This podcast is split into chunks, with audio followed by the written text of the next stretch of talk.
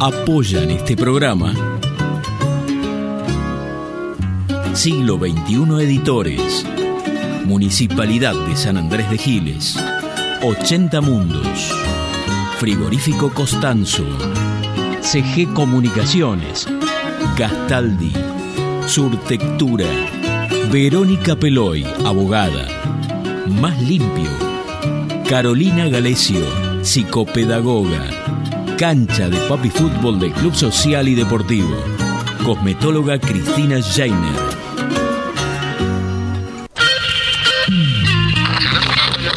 Nuestro país tiene todavía muchas cuestiones para resolver. ¿Por qué? Porque el sistema está dividido. Hoy podemos plantear que una cultura superior, basada en la solidaridad y la colaboración, y no en el dominio y la explotación, ser humano es un animal que ha roto con la animalidad. Es un animal antianimal. Es nuestra confianza en nosotros lo que incrementa nuestra fe en los grandes valores de la humanidad y en la certeza de que esos valores tendrán que prevalecer, no podrán ser destruidos. Ayer estuvo el diablo aquí.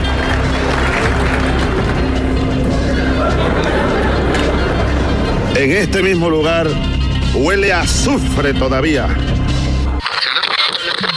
Dios ha muerto. A medida que me admiro más, encuentro que soy una real catástrofe. Yo diría que están muy gozoso que haya millonarios en un país como que haya mendigos. Además, los mendigos son la condición necesaria para los millonarios y viceversa, ¿no? Principio, lo importante que es para este tipo de temas que todos opinamos alegremente, tener opiniones un poco más fundamentadas. Ya nadie necesita un DJ. Según los programas que hay en la computadora y todo eso. Y una de las cosas que dijiste me parece muy acertada, aventurero, porque yo creo que esta vida es una saga, es una gran aventura y hace falta mucho valor para vivirla profundamente, o si no me quedo quieto en una esquina, me caso con la primera que conozco, la hago solamente de un club de fútbol, voto siempre a la derecha o a la izquierda y se acabó. ¡La puta! ¡Que vale la pena estar vivo! Bienvenidos a Estado Beta. ¡Seamos libres! ¡Que lo demás no importa nada!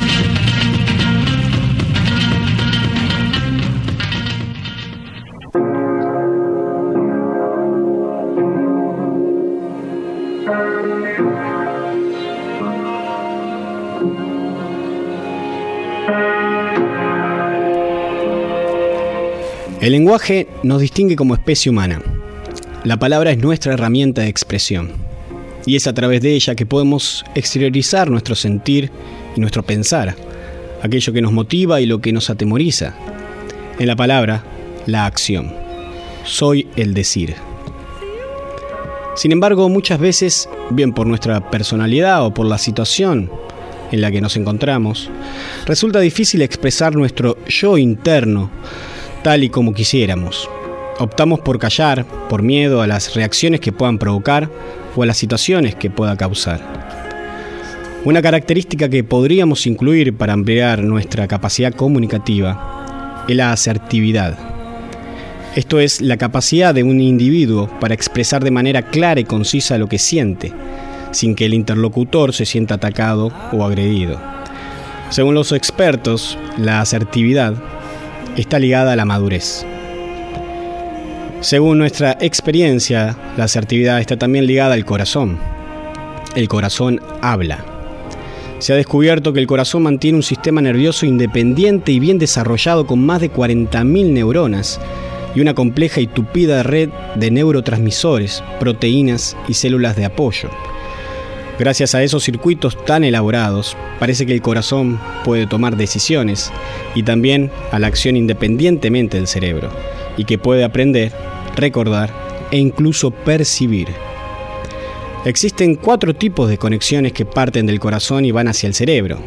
Es más, es el único órgano del cuerpo que envía más información al cerebro de la que recibe, porque es el primero en tratar la información que después pasa por el cerebro. Entonces, ¿cómo podemos aún creer que podemos pensar sin sentir? O que lo que otro nos diga no nos va a afectar sentimentalmente. El corazón es una inteligencia superior. Cultivemos el silencio, contactemos con la naturaleza, vivamos periodos de soledad, meditemos, contemplemos, cuidemos nuestro entorno, trabajemos en grupo, vivamos con sencillez. Pero sobre todas las cosas, preguntemos al corazón cuando no sepamos qué decir. Él siempre va a latir una respuesta.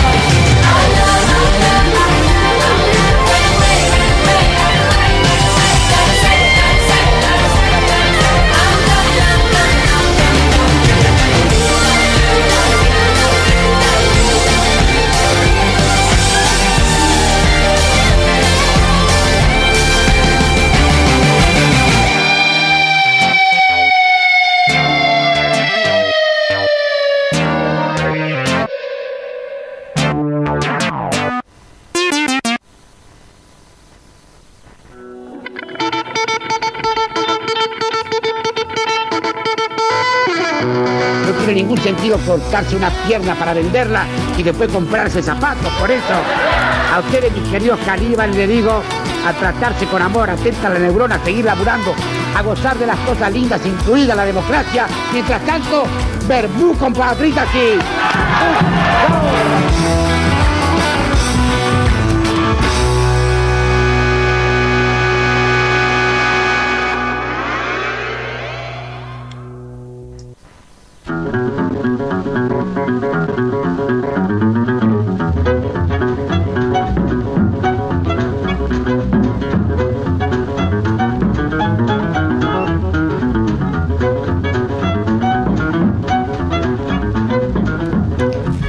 Buenas noches, bienvenidos a este capítulo 4 de Estado Beta, que lo llamamos Digo lo que siento, haciendo un poco de juego con esa expresión que Calle 13 instauró hace unos años con Siempre digo lo que pienso.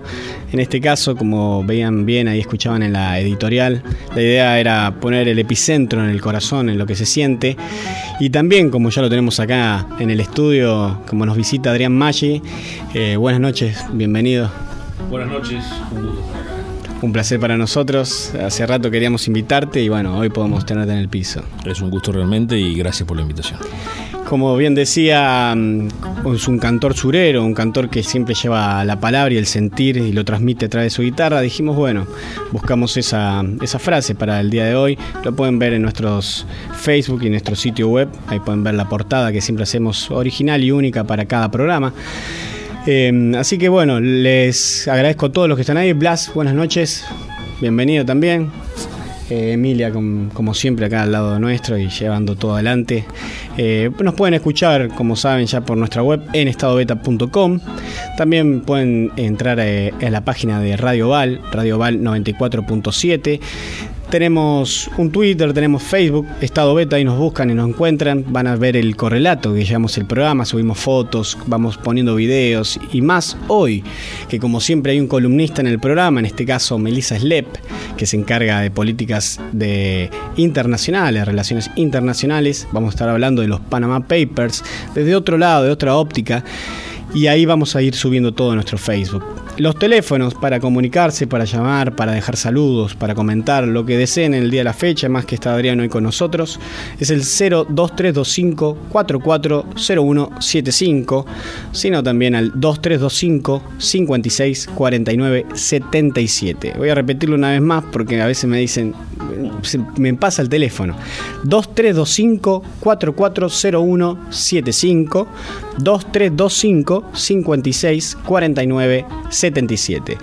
Les recuerdo que también tenemos una aplicación para Android, para los teléfonos celulares Android, que lo pueden encontrar también en nuestro Facebook, ahí la pueden encontrar, y si no la buscan en, directamente en el App Store de, de Google, ahí pueden buscar eh, Estado Beta Radio, ahí la encuentran. Así que como siempre tenemos un programa lleno de información. También más adelante nuestro Buceando Lander, este Buceando Lander especial que estamos haciendo, vamos a estar en comunicación con Lucho Escarano de Mental Delta, una banda de San Antonio de Areco, para que él nos lleve en su propia voz, en la voz de, de aquellas personas que realizan, que llevan adelante la música.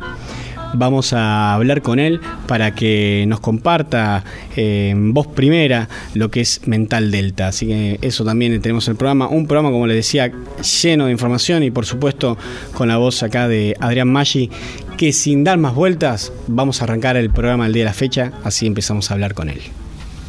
La utopía está en el horizonte. Yo sé muy bien que nunca la alcanzaré. Que si yo camino diez pasos, ella se alejará diez pasos. Cuanto, cuanto más la busque, menos la encontraré, porque ella se va alejando a medida que yo me acerco. Y entonces, ¿para qué sirve la utopía? Pues la utopía sirve para eso, para caminar.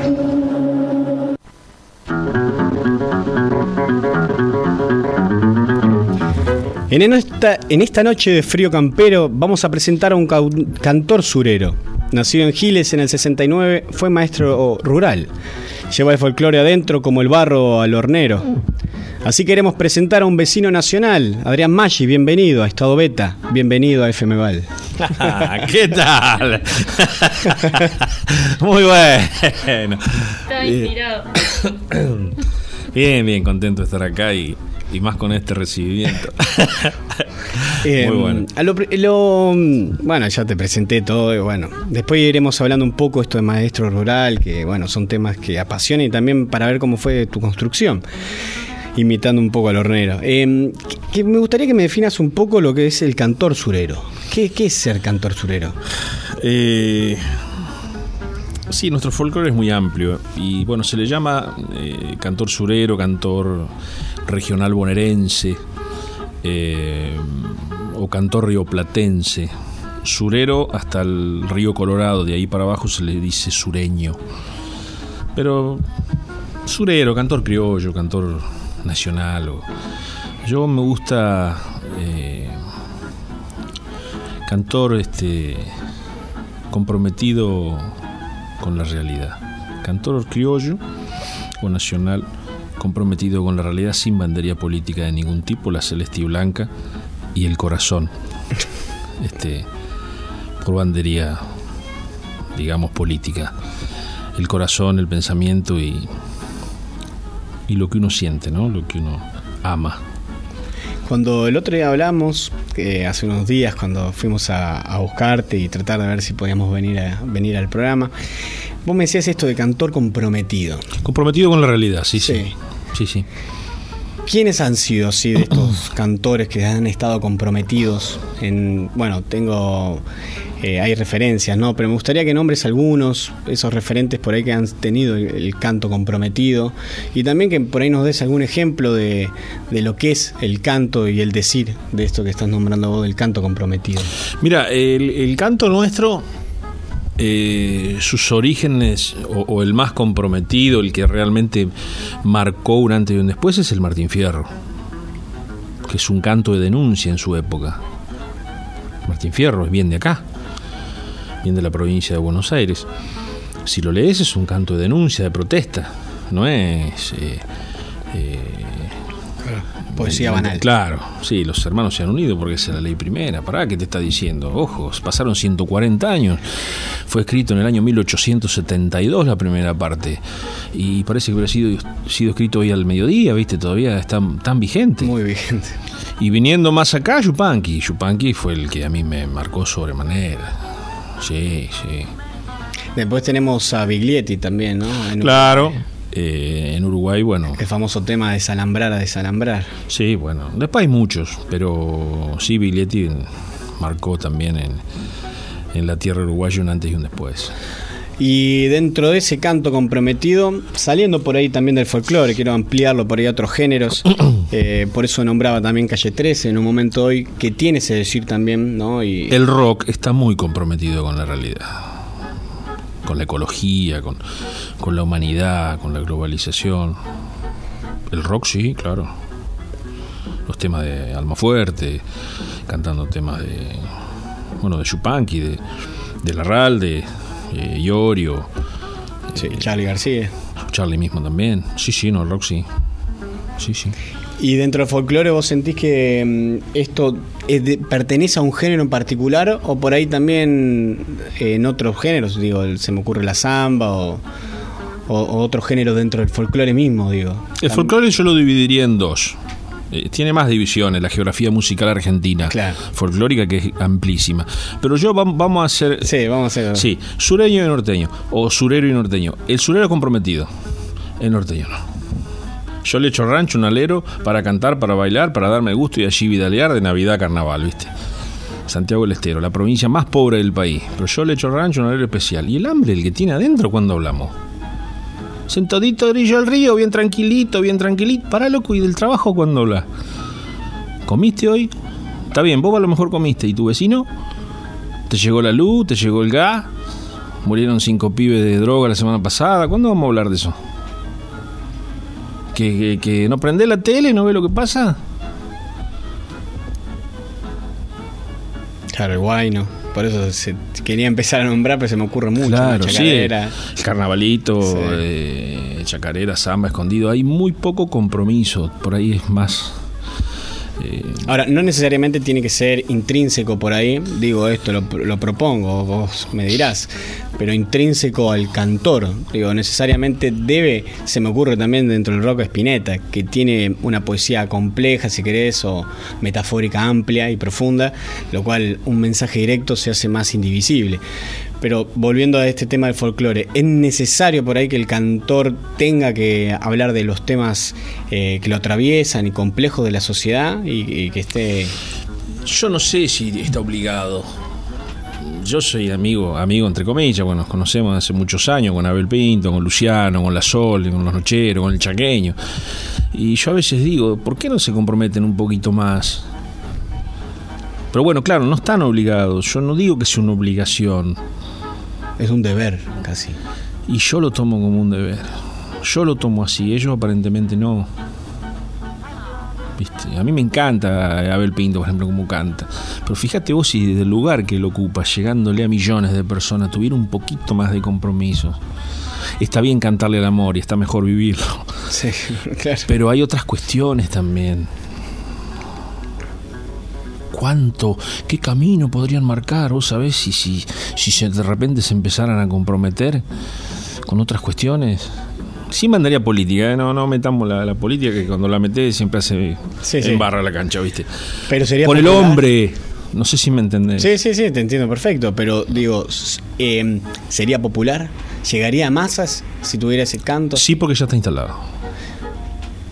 Despertaría conciencia a Ah, podría ser un buen artilugio hacerlo ahora. que- Claro, que ahora, no, antes no, porque no, no lo- no lo hubieran. No habrá llegado. ¿Me entendés? Claro. Bueno, por eso también se, se pone cada vez más eh, interesante el asunto de Mercedes Sosa y tantos otros, o León Gieco, que se han tenido que por ahí refugiar en ciertos momentos, ¿no? Se han tenido que exiliar, como es la palabra adecuada. En el caso de Charlie también, ¿no? Que cantó. Horacio. Claro. Que ahora va a cumplir 91 años en Bueno, 20 da- días. Daniel Soruco, acá en San Andrés de Giles. Sí, también, claro. Sí, sí. Hay Que han tenido que irse. Daniel, bueno, eh, fíjate vos que forma parte de uno de los grupos más importantes de nuestro país. Lo tenemos acá a cinco cuadras. Mm. Pero en los pueblos pasa eso. Pero si vive acá, lo veo el domingo el remate con el suegro y con Claudio, ¿dónde va a ir? ¿Dónde es? En los pueblos a veces pasa eso. Y lo dice el Negro Luna en una canción. ¿A dónde va a ir este si vive en mi casa? No lo está bajando, lo- se está bajando él, ¿me entendés? Sí, sí, claro. Lo- Es la, la típica frase ¿no? que ha trascendido, la de que nadie es profeta en su tierra. Un poco así parece que fue. Y uno tiene la gente que lo quiere, que lo cuida, que lo mima, que lo apoya, incondicional. Eh, y uno lo valora y lo agradece sobremanera. Eh, Y ya que estamos en este tema... y me- hay otros que... bueno, Claro. Me gustaría que por ahí hablemos un poco sobre tu relación con San Andrés Giles, ya que hablamos sobre el pueblo y, eh, estamos en este tema sobre por el cantor o el artista, porque podremos hablar también un poco del artista. Por ahí el médico acá sí triunfa, ciertas profesiones, si sos bueno, si ya con tener el título y ejerces, te va mejor. Pero por ahí hay ciertos artistas acá que han trascendido, eh, se me ocurren varios, ¿no? Pero para no dar nombres, digo, ¿Cómo es esa relación que vos tenés con San Andrés de Giles? Eh, ¿Por qué no, no te cansás de tocar o no haces festivales acá donde traes a millones de otros artistas que conoces? Mira, hoy cerré para el 8 de julio en Perito Moreno, Santa Cruz. Me piden que vaya el 7 para hacer un tema en un acto escolar. El 8 un recital y posiblemente el 9 en los antiguos. Y yo digo, qué lindo, ¿no? He pedido pasajes en avión, me voy con mi hijo. Eh, soy una persona feliz de poder a los 46 años disfrutar esas cosas. Después de algunos cachetazos que a uno le da la vida, eh, uno se despierta realmente, se despabila. Y vos decías, anduve medio dormido, caminando dormido. Y entonces, como ya maduro que soy, eh, ya un adulto, eh, a veces me retraigo, a veces me encierro en mi galpón, que está acá a la vuelta, y, y me paso cuatro o cinco horas ahí con, con- mis porquerías viejas y, y soy feliz. A veces es como que o me recluyo en mi casa. Mi relación con la gente de es, es, es como es. Eh, por ahí les pido disculpas, pero bueno, yo soy como soy. Tengo una anécdota, me la contó mi señora. Una vuelta estábamos en una jineteada y la señora de Osvaldo Basteir, un locutor este, muy importante del rubro jineteada que, que falleció. Y la señora estaba hablando con mi señora y viene una señora que estaba en el auto al lado con una bolsa de basura y se la cuelga en el espejo de la camioneta de Basteiro. Y la señora se da vuelta y dice, ¿qué hace? ¿Qué? ¿Por qué no lo pone en el auto tuyo o la pone en el auto mío? Eh, la mujer no le gustó, bueno, sacó la bolsa de basura y dice, "Eh, ¿qué le pasa a esta? Dice, ¿qué, qué, qué? O sea, por el simple hecho que sea la señora Basteiro que no le voy a decir nada y me voy a quedar con la calentura que colgó la basura en mi coche. Saca esa basura de ahí y llévatela para el auto tuyo. O sea, uno a veces eh, no se calla, dice algunas cosas y eso molesta. pero eso forma parte de la felicidad mía, porque si uno se calla la boca, si vos te dirían, mira, tenés que callarte. A esta altura. Claro. Y es parte, es parte del cantor surero. Es parte del hombre. Dice, a veces lindo putear y dice, ¿por qué no te al carajo? Como también uno le dice gracias a los amigos, a la gente, gracias a vos por invitarme. Pegamos onda del primer momento que charlamos dos palabras. Yo pego onda o no pego onda, ¿viste? Hay o no hay, esto es. Y eso no. No se compra en el kiosco de la esquina ni, ni se esfuerza. Es como el contacto con una persona, con una mujer o alguien del, de, de distinto sexo o del mismo sexo, si, si hay posiblemente amor, que bueno, hoy está todo. Eh, eso no se finge. Pues yo soy muy feliz acá. A mi manera soy muy feliz.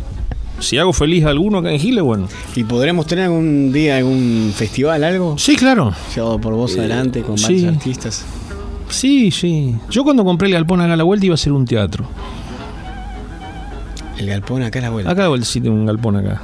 De 9 metros por Ah, sí, 25. sí, sí. había- No estaba carpintería. Sí. Iba a ser un teatro. Después, bueno, metí un mueble, metí dos, metí tres. Cuando quise acordar, ahora olvídalo. Pero. eh, sí, sí, más adelante. Ahora tengo que, que lograr algunas cosas mías personales. Pero ya después me voy a entregar más a, a hacer cosas. Bueno, eh, me gustaría en este momento pasar algún tema tuyo. Tenés un montón y hoy hablamos antes. Eh, me gustaría que de esos temas que te había hablado un poco, que elijas uno para poder pasar y le hagas una pequeña introducción. ¿Por qué? ¿Qué te surgió? ¿Qué te motivó a hacer ese tema? El hornero. Desde el año 1928 es el ave nacional. El periódico La Razón hizo una encuesta con los chicos de la escuela primaria de todo el país. La pregunta era muy simple. ¿Cuál debe ser el ave nacional? Salió ganador el hornero, segundo salió el ñandú, tercero el cóndor y cuarto el tero. Quedó como ave nacional el hornerito. Lo votaron los chicos de las escuelas primarias de todo el país. Pero claro, en este país tan federal, gana el hornero y en la Patagonia, por ejemplo, no hay hornero, por lo tanto los chicos de las escuelas de, de la Patagonia nunca lo iban a votar. Son varios países en uno. ¿no? Quedó como ave nacional el hornero. Año siguiente, 1929, la pregunta era cuál debía ser la flor nacional y salió ganador el ceibo. Al hornerito yo le escribí una milonga simple, sencilla, que me llevó mucho tiempo, mucho trabajo e investigación. Y si la querés escuchar, Vamos a escucharla entonces. el hornero. Unos lo llaman casero, aloncito o albañil. Juan del Barro allá en Brasil en mi pago, en mi pago es el hornero. Con paso vivo y ligero de rápidos movimientos, suele caminar atento bichando sin alzar vuelo, la vista fija en el suelo en busca de su alimento. De color pardo terroso los ojos, patas y plumas, pechera blanca se suma para dar un pájaro hermoso, ni su canto melodioso, ni un plumaje colorido, ni un vuelo muy sostenido le da el renombre que tiene, porque su fama mantiene por cómo construye el nido. La cabeza redondeada, el pico largo y delgado, ligeramente curvado y un no sé qué en la mirada.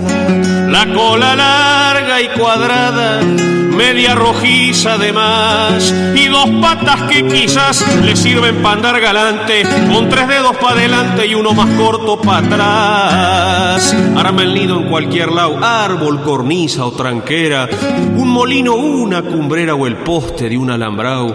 Después que el barro ha encontrado con hoja o crines, lo amasa y con el pico se pasa a metacarrear con esmero. Y en pocos días el hornero ya tiene lista su casa. Siempre, has construido cada cría un rancho nuevo. Y como flores los huevos que en primavera han venido.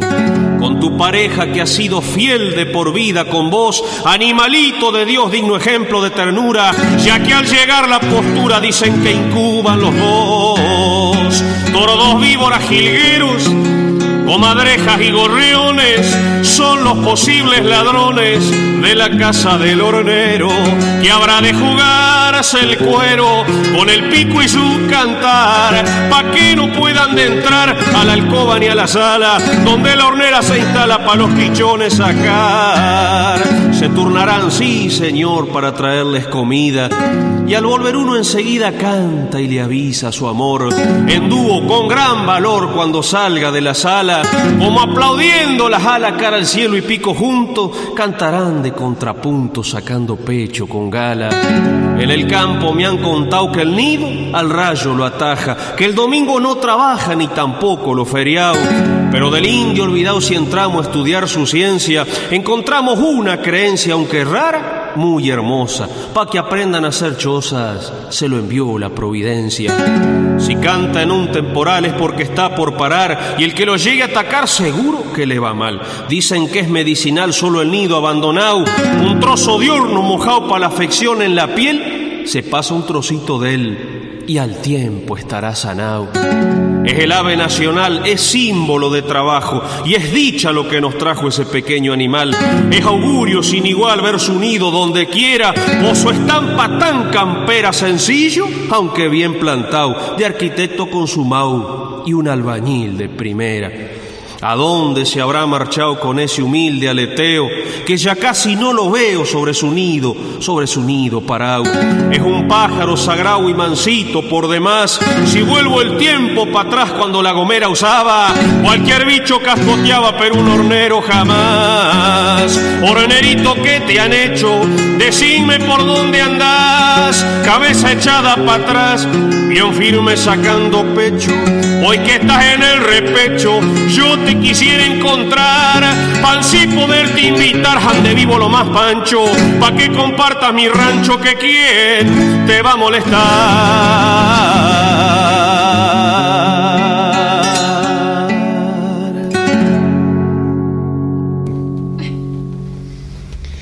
Ahí pasaba el hornero.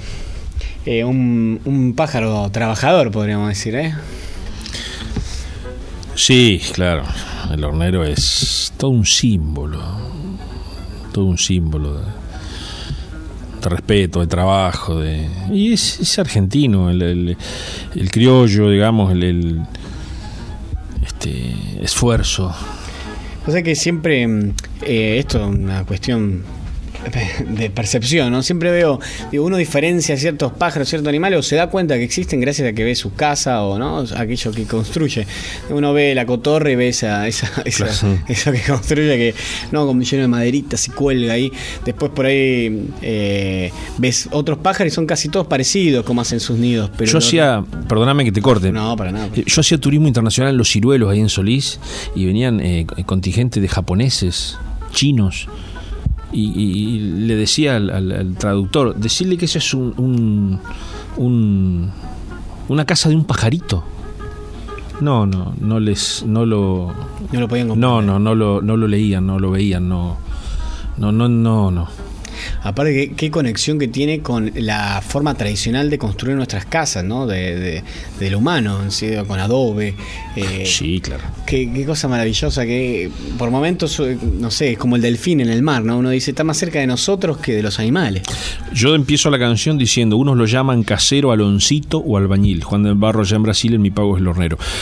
Aloncito, en la zona de Corrientes se le dice Aloncito. Dicen que había un, un tal Alonso que hizo su casa a semejanza de las del hornero. y por eso ya lo llaman Aloncito. Mirá qué lindo, ¿no? Aparte como la pone hacia el sol, ¿no? Para que no le entre el frío, ese, esa och- ochavita ahí que le hace, ¿no? Es Bien resguardado. Un constructor realmente. Y he visto eh, hasta, hasta tres casas, una arriba de la otra. Monobloc. Sí, Un monobloc. monobloc. Ya lo hacían ellos antes que nosotros. En foto he visto hasta seis o siete, pero yo personalmente vi hasta tres. Harán reunión de consorcio. ¿Quién limpiará esas casas? Eh, bueno, tenemos mensajes también. que dice, bueno, Cristina, mi madre, lindo, lindo Andrés, me gustó la introducción sobre el corazón y uno. Felicitaciones, cada día mejor. Bueno, te mandamos un beso más, gracias. Eh, y Dora acá nos manda, dice que recites algo sobre el maestro rural o sobre su hermanito, a pedido de Dora, quien lo tiene siempre presente y lo sigue, lo respeta mucho. Es cierto que por ser del pueblo no se lo valora, dice Dora. Gracias Dora, como siempre un placer tenerte del otro lado. Eh, yo vuelvo a repetir, en Giles tengo mucha gente que me quiere y algunos... Este, y algunos no tanto.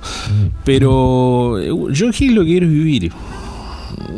Eh, yo lo que quiero es vivir tranquilo acá nada más y de hecho lo, lo logro, es una ciudad bellísima para vivir. Así me dijo mi señora, si algún día me separo de vos, de acá no me voy. y se lo agradezco también. Es muy bello Giles para vivir. Sí. Aparte está cerca de todo, pueden ir en bicicleta, caminando los chicos.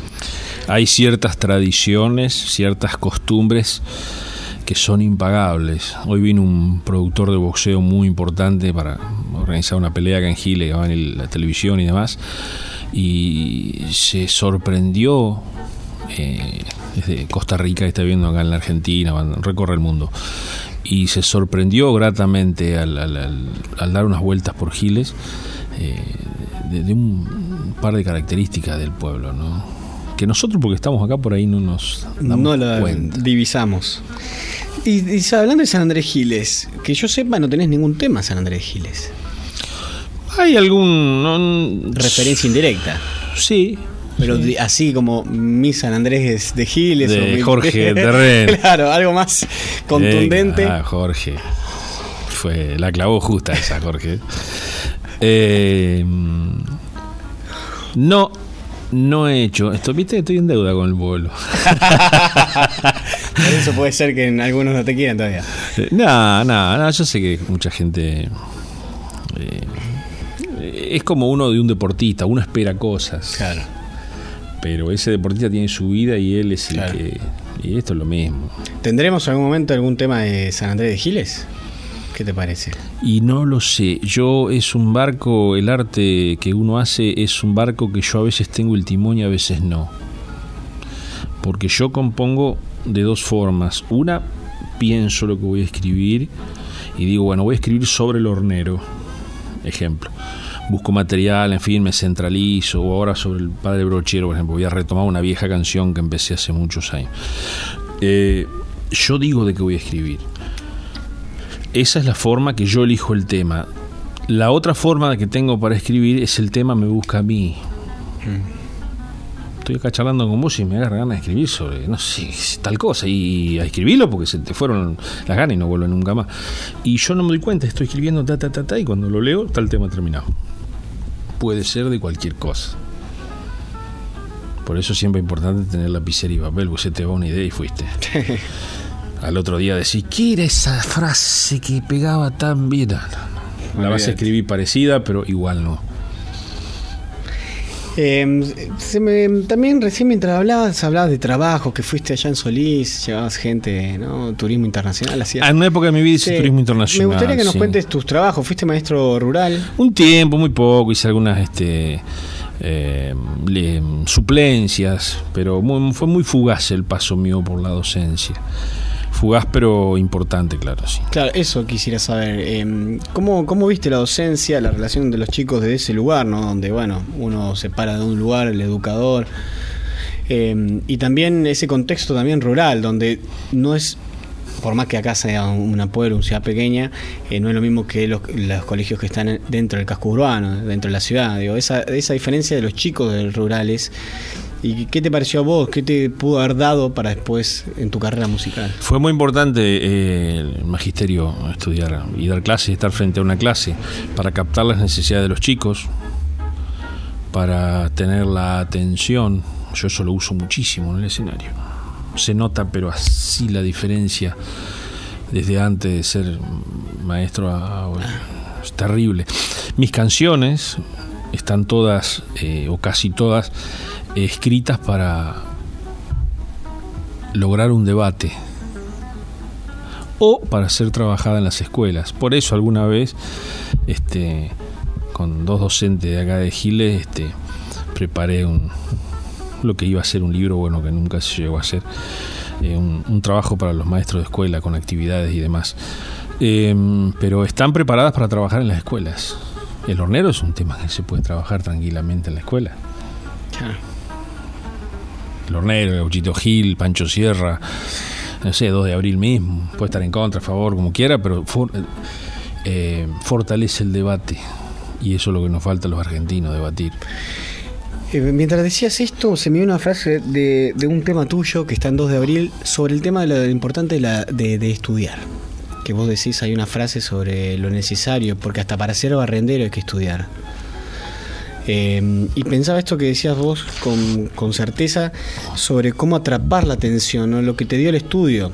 Eh, vos estudiaste magisterio, ¿por qué razón? Puede ser que ahí en el tema podamos vilumbrar un poco una salida laboral también y que te permitiera desarrollarte de otra forma. Yo lo escribí en el año 96, el 8 de mayo del 96 ese tema, viví en Cañuelas, eh, al 2 de abril.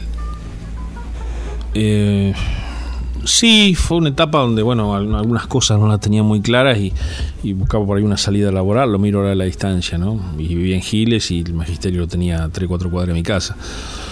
Eh, pero yo tenía claro que, por ahí porque la música ya era lo mío, el magisterio, si bien fue muy importante, no iba a ser mi medio de vida. Pero te nutrió bastante. Totalmente. Me dio las armas, me dio las herramientas para trabajar, para estudiar para estar al frente, tener la atención, mm. hablar, lograr los objetivos, estimular. Un método de trabajo. Todas las, las partes de la clase.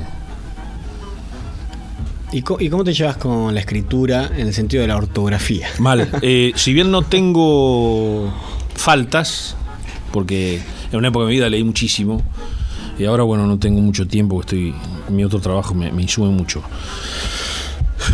Pero mi letra es asquerosa. Es, es, horrible. Pero no le presto mucho atención. No, no. Mientras yo me entienda. Claro. A veces yo cuando canto pongo las letras adelante. No están escritas máquina, están escritas por mi letra, manuscrito. Y a veces, claro, en el fragor de la batalla, viste, estoy cantando y ¿qué? Viste, me, me, pierdo la letra y la busco, viste. Y a veces digo, ¿qué? son milésimas de segundo, viste. ¿Por qué no haré la letra más clara? Más grande, ¿no? Pero bueno, es zafo, ya uno. Y tantos años en, en, en, esto se hace. Y lo maneja el escenario. Preguntarle a Daniel, uno se vuelve pillo, se vuelve. Astuto.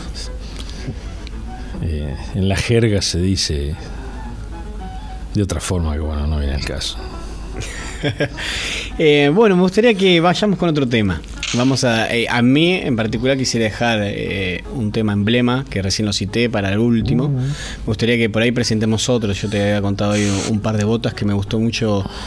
Eh, ahí como la performance, como se le dice hoy, ¿no? Tu, tu forma de, hablar de varios personajes, esa, que están conversando, hacer diferentes voces.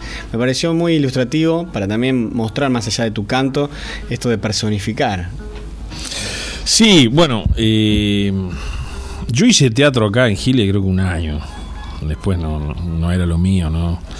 Pero también me sirvió en cierta manera. Eh, tal vez buscando lo que después utilicé en letras como esta, donde hay varios personajes, como en La manta del camionero, este, El hijo rockero en uno de los últimos discos, donde habla por ahí el pibo, el otro pibo, el padre. Eh, y bueno, en, en, un par de botas de don Julio Gutiérrez Martín, un escritor de Teodelina, provincia de Santa Fe. Eh, es una letra muy actual y donde hay varios personajes y bueno, los trato de, de interpretar a, a, mi manera. ¿no? Bueno, vamos a escucharla entonces.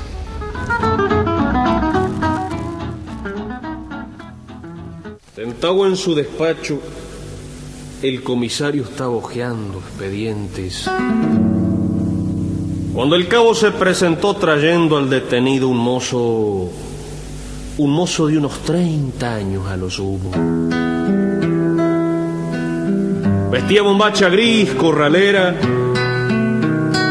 que a juzgar por lo vieja estaban dando pruebas de la miseria de su dueño. Sin levantar la vista de los papeles,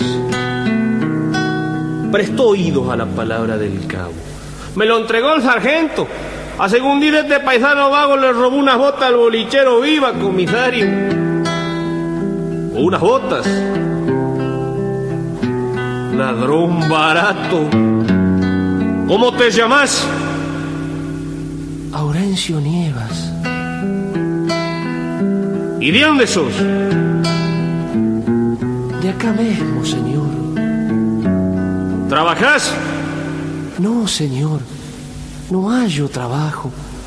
Estuve con Chabao para la cosecha en la chacra de los Barcalas, pero en cuantito terminó la juntada de maíz me echaron. Ahora hago algunas changas, vio, y así vivo. ¿A qué le llamas changa? ¿Andar robando? El paisano bajó la vista al suelo. ¿Y han de tener las botas? En el rancho. Cabo, mande mi comisario, vaya al rancho el detenido ni a traer las botas que le robó a Don Vivas y páselo para adentro a este ratero que ya vamos a ver lo que le damos.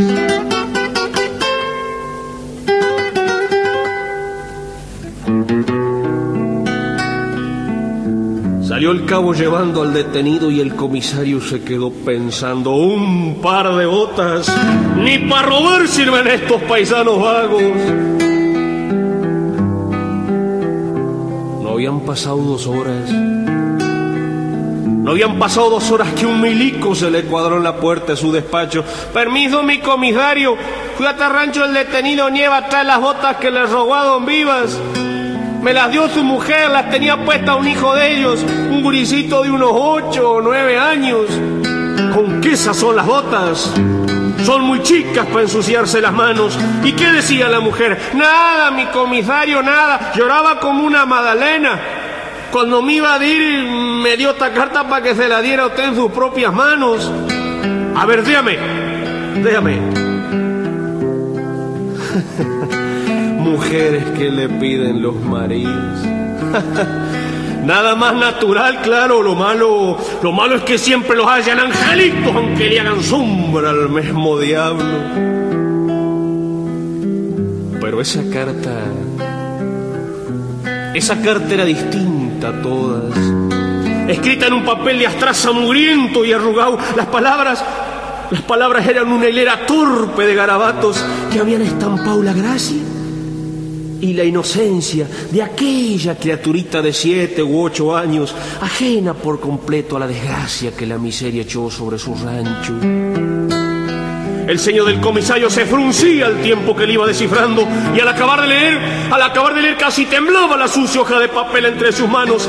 Agente, mande mi comisario, vaya al rancho el detenido Nievas, lleve esa botas que ha traído. Dígale a la mujer que es un error, que nos disculpe. De vuelta me le pregunta al bolichero de parte del comisario, ¿cuánto valen las botas? Se las paga y, y que se olvide el caso. Espere, no se vaya. Aurencio Nieva ya mismo me lo largan y que no deje de llegarse hasta acá mañana mismo. Puede que le haya hallado algún trabajo. Se retiró el milico tras la orden y el comisario se acomodó en la silla para repasar esa sucia hoja de papel que aún temblaba como un pajarito ondeado entre sus manos.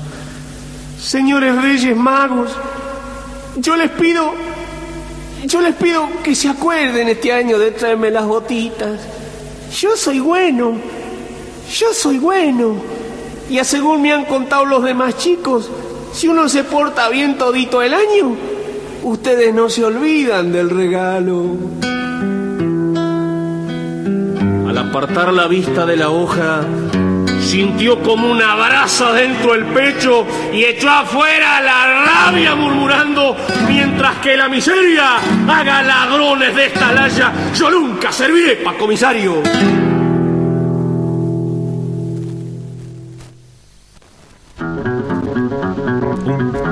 Continuamos y los teléfonos suenan, tenemos un montón de mensajes, de a poco los vamos a ir leyendo. Continuamos también acá hablando con Adrián Maggi y le estaba, bueno, fuera de aire también seguimos hablando. Y quería saber un poco sobre tus viajes al exterior. Has tenido por ahí pocos comparado con otros, pero has tenido poco y valioso. Digo, has estado en Uruguay, has estado en Europa también. Me gustaría Sí. saber tu experiencia y cómo te ha recibido esos países. Yo sé muy bien que el problema del lenguaje en el exterior es un tema, porque el lenguaje criollo, digamos, eh, mate, gurí, todos esos términos no- no, afuera, no, en Uruguay sí, bueno, más que acá, pero en, España, en Europa no tienen idea y, no les interesa tampoco, salvo los argentinos que viven ahí, como una nostalgia un recuerdo tal vez. Eh, en Uruguay sí me fue muy bien. Eh, en Durazno y en Tacuarembó, bueno, fui a representar a Argentina, fui revelación en el 2003, 2004, me fue realmente muy, muy bien. Eh, Durazno, Tacuarembó, dos ciudades muy importantes de Uruguay. Eh, después en España fui hace más de 20 años con mi hermano, estuvimos recorriendo allá, canté en un par de lugares sin importancia. Eh, volví a ir hace dos o tres, hace unos tres años, cuatro tal vez, con la Escuadra de Arte Ecuestre Argentino, que fuimos invitados por el CICAB, el Salón Internacional del Caballo en Sevilla, y que hicimos una presentación ahí, este, una presentación no, lo que sería la rural acá, pero allá en Sevilla. Estuvimos ocho días, eh, hicimos siete presentaciones, la escuadra completa, los caballos, los, eh, el ballet, eh, los indios, los aborígenes, los gauchos, y yo en la locución del espectáculo. Fue algo sublime lo que viví ahí, lo que, lo que experimenté, lo que aprendí siendo parte de un grupo. Yo siempre fui solista, lo sumo tenía músicos, pero eh, formando parte de un, de un todo fue muy importante para mí. Gente muy profesional, como la Escuadra de Arte Argentino, realmente eh, hubo un antes y un después ahí en el CICAB, que es lo más importante en el mundo que hay sobre el caballo, después de que fue la Escuadra Argentina. El extranjero, digo extranjero, eh, estamos hablando de España, ¿no? Cuando te escucha, ¿hay diferencia en su oído atento, en su postura, en cómo te percibe, a por ahí a- acá en Argentina, al provinciano? No, yo no noté interés para nada. Es más, los españoles vienen a cantar acá, todos. Todos los españoles vienen a cantar acá. Todos. El argentino España triunfó en esa época era Pimpinela, cuando fui hace más de 20 años, pero no, muy pocos casos. Por ahí acá en la prensa sí, viste. Si yo te digo que hice 15 Gran Red en Madrid, vos no tenés como... Pero no, no, la verdad es que no. No, no tienen tanta... No, no, no les interesa. Nuestra cultura, nuestro lo que llamamos criollo ese mundo. Para nada. En Uruguay todo lo Mi contrario. experiencia. Sí. Eh, en Uruguay no, en Uruguay tenemos tanto para aprender de los uruguayos, del respeto a- al criollo, son terrible. Están, puede ser que también tengan como una cultura más arraigada todavía claro, a lo sí, sí. nacional al- El canto popular que le llaman ellos, sí, sí, es bien, bien, bien eh, comprometido. Sí, totalmente, sí. Canto popular, como le llaman ellos. Cita Rosa, los Olimareños, Pepe Guerra, Carvajal. Biglietti, ah, de la vieja guardia del canto popular.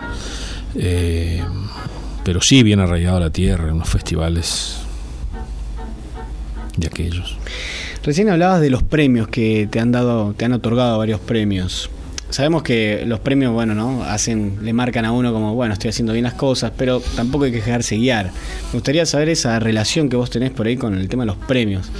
Eh, más que hay festivales donde otorgan premios y, bueno, es algo que a veces prolifera también, ¿no? Como para endulzar un poco. Hmm. Pero bueno, me gustaría saber qué, qué, cuál es tu pensamiento sobre esto.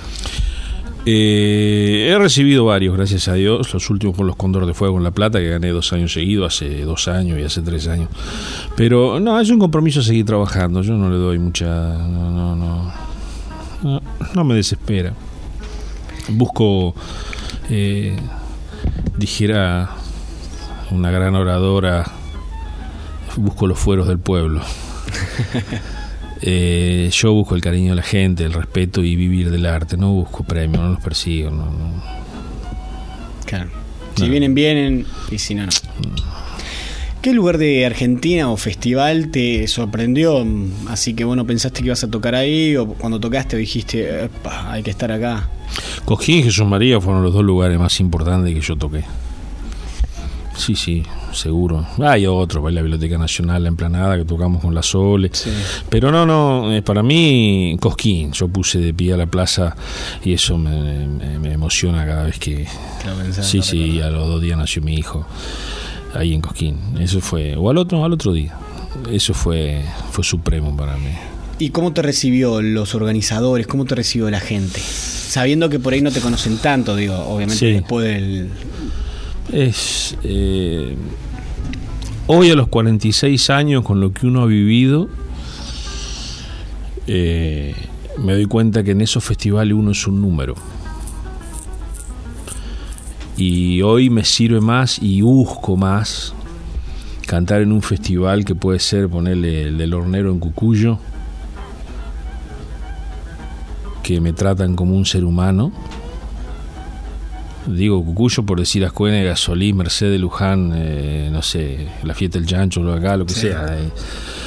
Eh, prefiero hoy cantar así en, en los pueblos, en los pueblitos, o, o en General Cabrera, como fui los otros días para el 2 de abril, que me hicieron ir un día antes, premio de acá, agasajo, homenaje, comida. eh, ya no saben cómo mimarte. Eh, y que ir a Cosquín y que eso es un número, no te dan alojamiento, no te dan comida. Eh, no- no- es muy. Claro, despersonalizado y deshumano, diríamos, un poco el trato. Sí. Como decías vos, un número. Es como se prostituyó, no sé si me entendés. Sí, sí.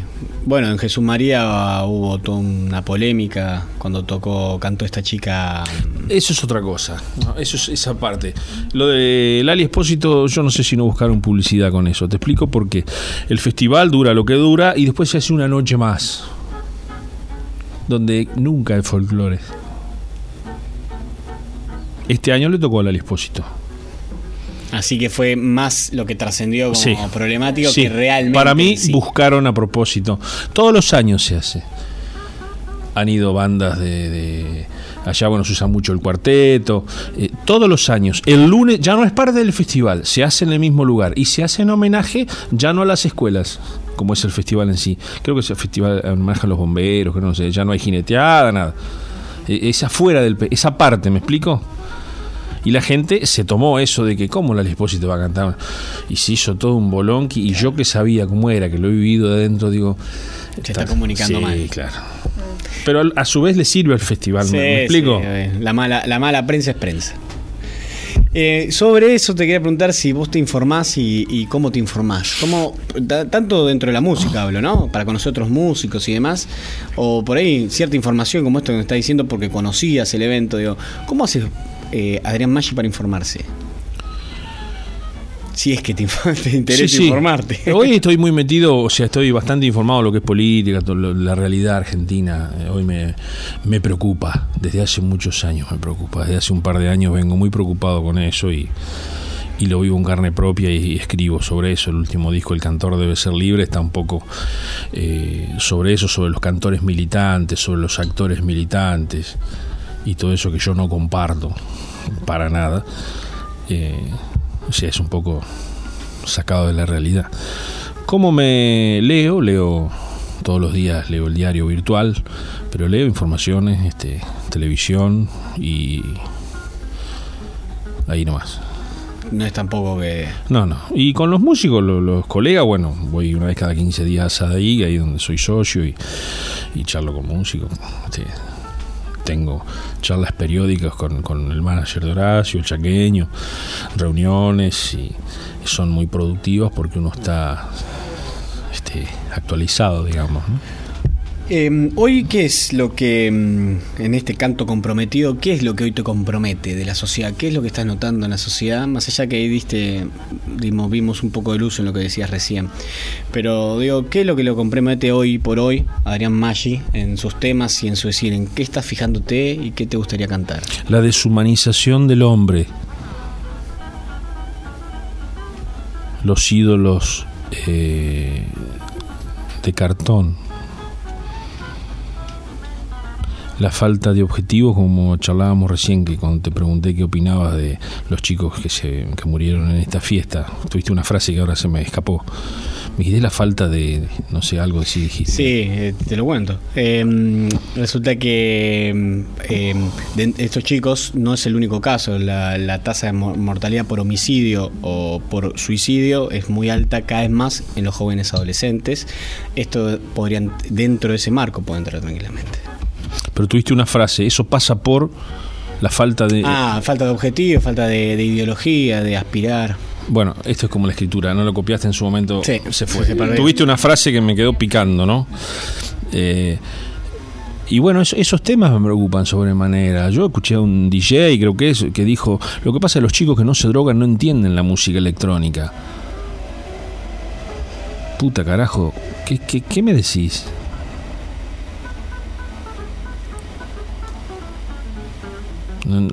A ver, no la logro leer a la... Claro. ¿Qué, qué, qué- qué- de qué me perdí? ¿Viste? No sé, me explico. Que tengo que ir a esa fiesta y, y darme con un Superman de eso para ver qué, qué- qué- qué están tocando. O sea, yo no me crié para eso. Mi país no me necesita, ni mi pueblo, ni mi barrio, ni, ni para qué me eduqué. ¿A dónde voy? ¿Qué persigo?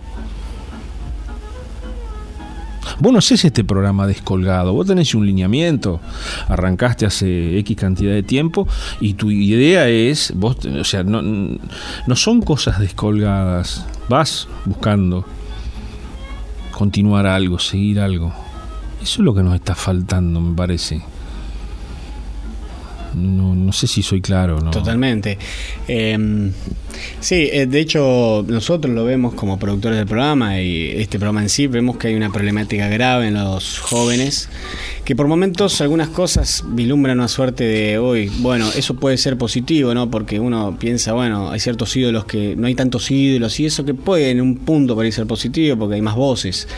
Pero después eh, uno a veces le pregunta qué te apasiona, qué quisieras o, o cómo imaginás o soñás el futuro de la humanidad, por ahí, viste, o de tu conjunto, tus seres queridos y no, ni idea, hay una respuesta vacía.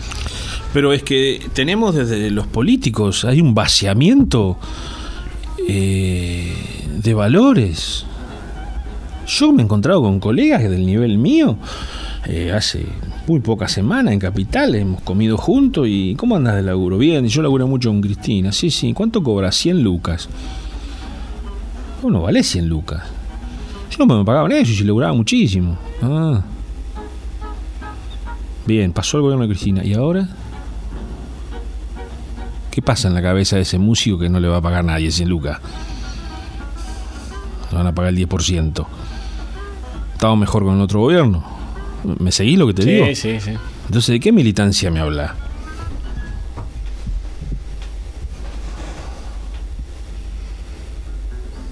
A mí me duele, ¿viste? Porque yo digo, pero. Y, y uno. O sea, ¿cómo es que dicen los judíos? Ni olvido. Ni perdón. Ni, y, y justicia, una cosa así buena, ¿viste? Uno lo vive en carne propia. Mira lo que le pasó a esa niña ayer. Sí, está mal. Sí, está bien, pero te genera una bronca, hermano. Que vos decís, y yo no tengo otra forma de expresarme. Sí, está mal el, el escrache. Claro. Yo a veces miro Intratables con Santiago del Moro. Y yo no soy de hacer scratch, no me gusta. Pero yo digo, si algún día lo encuentro solo Brancatieri en la calle, yo no sé si no se me escapa una piña y lo noqueo, no sé si- porque me despierta una calentura. Me, me- es- eh, nunca me pasó, nunca le pegué a nadie y creo que no lo haría. Pero dijera la psicóloga, todos tenemos un perro y lo tenés que sujetar. Las ganas no me faltarían de bajarle los dientes a una piña, ¿viste? Se ha generado eso, que es muy feo. Sí, sí, sí. Eh, eso es algo que también nos preocupa a nosotros, eh, el nivel de agresividad y la poco a esto que vos hablabas también, de, de la reflexión o de poder haber discusión un poco más sensata y... Diálogo. Claro, diálogo. Eh, quería, antes de empezar a entrar un poco en lo que es para vos el 2 de abril y todo este tema que has generado con un- a través de un canto y lo, a dónde te ha llevado, porque te ha llevado a recorrer todo el país, te ha hecho ser conocido en todos lados y por supuesto poner el corazón en ese tema. Quería también dar unos saludos y algunos mensajes que nos están llegando. Que, bueno, ya que están, nos pueden, nos pueden escribir a nuestro Facebook, como ya les habíamos dicho, en estado beta, o también al teléfono 2325-440175, 2325-564977. Dice, muy bueno el programa, la familia Crosato de Villarruiz, le manda saludos a Adrián, que lo aprecia mucho. Familia Crosato de Villarruiz. Los quiero mucho.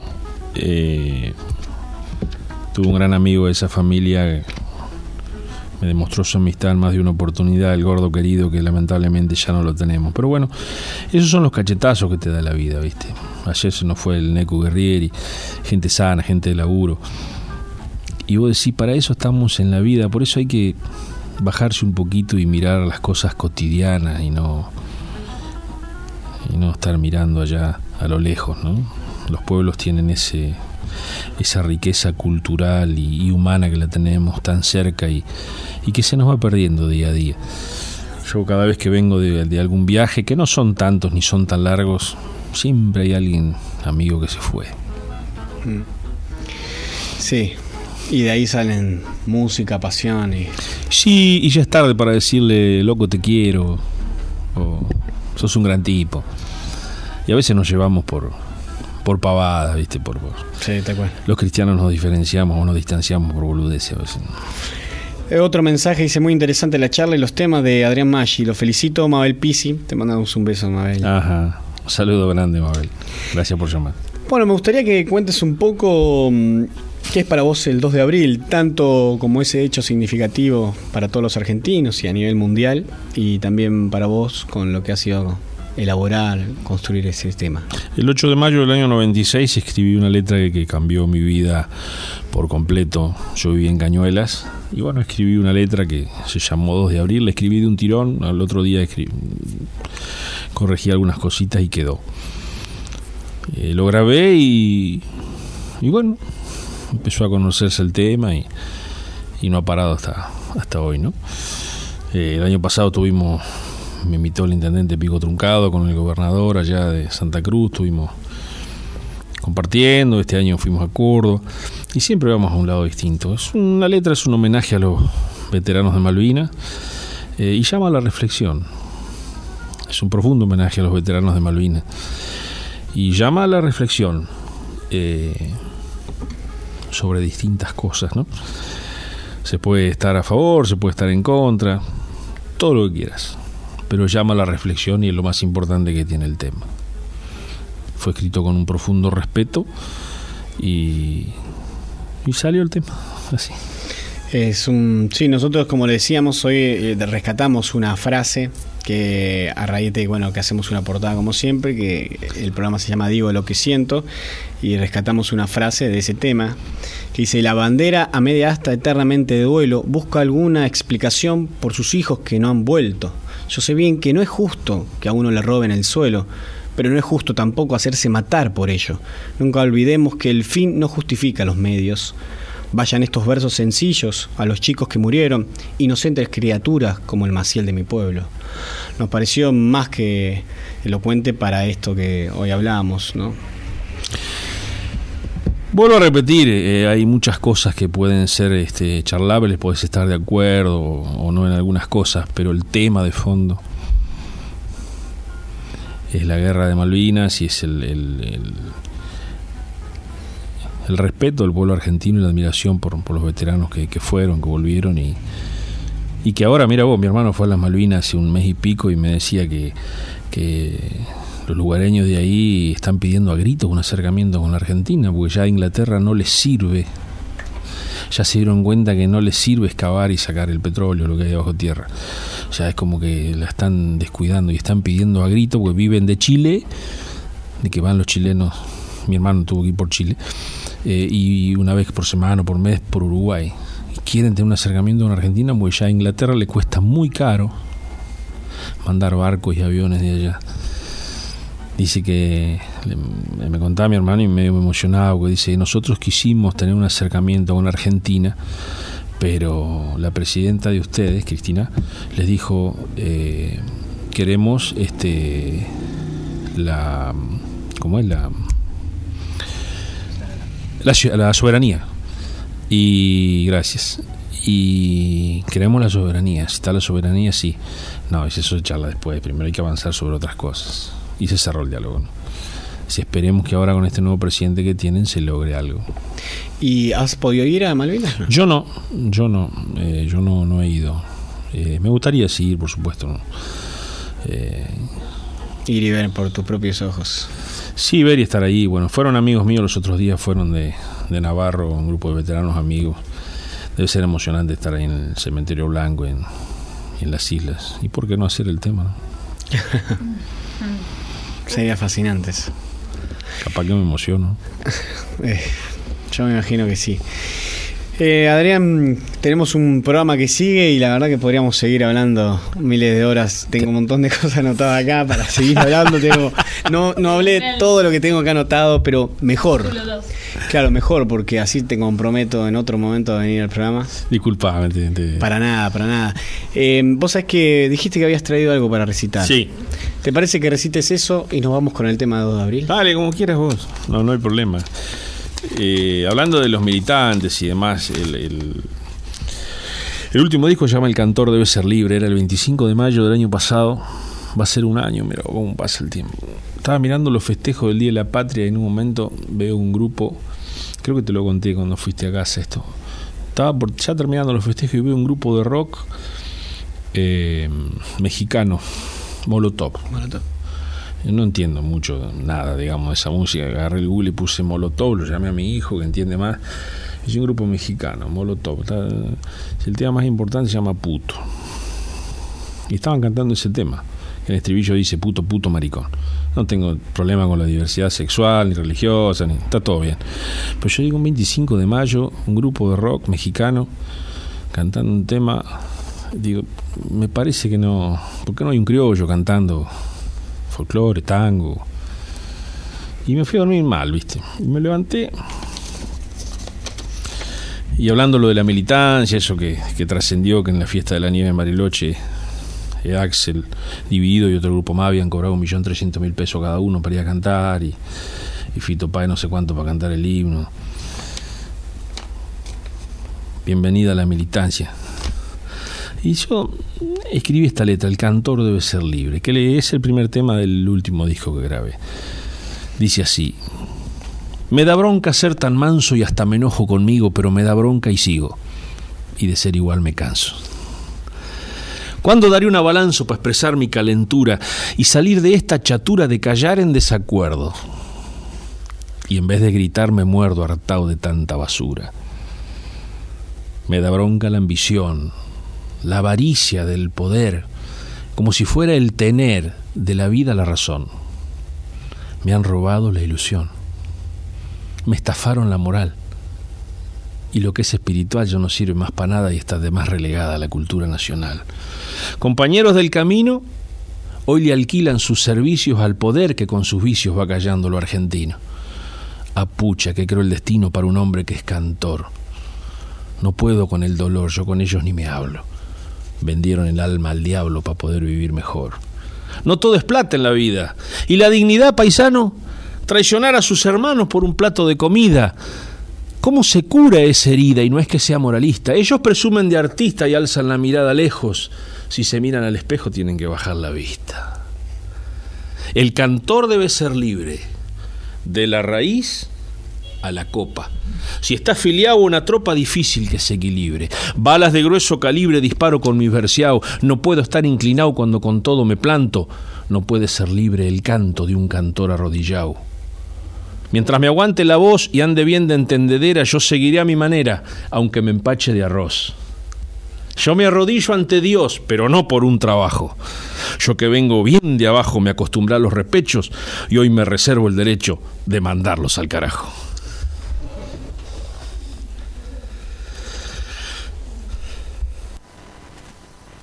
Vayan estos versos para el soldado Maciel de San Andrés de Giles y para todos los que como él dieron su vida por Malvinas. Después de un domingo bravo que se voló con el viento, llegó el lunes a la escuela cansado y con mucho sueño. Cómo se pasan los días que ya casi ni lo siento. Se defleca la semana otra más, sin más remiendo. Suena el timbre y más de cuatro le corren carrera al tiempo, porque aquel que llega tarde es media falta de arresto y será una falta entera para el que se quedó durmiendo. El estudio es necesario hasta para ser barrendero y hay que cuerpearle de entrada que si no, que si no se pone feo. Forman fila y la bandera se confunde con el cielo y le canta por ser criolla el alumnado completo un canto de patriotismo acunado dentro del pecho. Después, después silencio profundo como señal de respeto. Saludo a los profesores y derechito pa' adentro. Alza el tono el profesor y a la vez se pone serio. Hoy es lunes 3 de abril. Tenían un deber, lo han hecho. A ver, Marcelo Gutiérrez, pasaca al frente y léelo. Se pone de pie el muchacho y empieza a leer con miedo. El 2 de abril en mi patria se vuelve rojo misterio y se mancha el almanaque porque es un día muy nuestro, con la sangre de esos hombres que con honor defendieron el suelo de aquellas islas que según dicen es nuestro. Le pido a Dios poderoso que cuide a los que murieron y grito viva la patria como un homenaje a ellos. El profesor felicita, se sienta el chico contento y uno a uno de la clase su homenaje van leyendo y el profesor evalúa como midiendo el talento. A ver, Gustavo Maciel, mostranos qué es lo que has hecho. Queda callado el muchacho hijo de padres tamberos y responde a la insistencia, yo no hice nada, maestro. Hay un silencio de tumba. Pero Maciel, ¿qué me ha hecho? Si no hizo los deberes, una falta de respeto. Yo soy nuevo en esta escuela y voy a cuidar mi puesto y a nadie voy a permitir que me ande tomando el pelo. Se larga a llorar Maciel con la cara entre los dedos. Suena el timbre y los demás van a jugar al recreo. Cae un uno en la libreta y le duele hasta al maestro que al verlo llorar se acerca para ofrecerle consuelo. ¿Por qué no hiciste el deber? ¿Por qué no hiciste el deber? Contestá, séme sincero. Y responde el muchacho entre sollozo y lamento. Allá en las islas, Señor, allá en las islas, Señor, yo tengo un hermano muerto. Se fue a defender la patria y todavía lo espero. El profesor sorprendido lo miraba boquiabierto y solo atinó a decir, ¿por qué no me lo dijeron? Caminó hasta donde el niño, le dio un abrazo y un beso, se volvió para el escritorio, borró el uno que había puesto y al retirarse se oía, ¿por qué no me lo dijeron? La bandera media hasta eternamente de duelo busca alguna explicación por sus hijos que no han vuelto. Yo sé bien de que no es justo que uno le roben el suelo, pero no es justo tampoco hacerse matar por ello. Nunca olvidemos que el fin no justifica los medios. Vaya estos versos sencillos a los chicos que murieron, inocentes criaturas como el Maciel de mi pueblo. El 2 de abril en mi patria se vuelve rojo misterio y se mancha el almanaque porque es un día muy nuestro, con la sangre de esos hombres que con honor defendieron el suelo de aquellas islas que según dicen es nuestro. Le pido a Dios poderoso que cuide a los que murieron y grito viva la patria como un homenaje a ellos.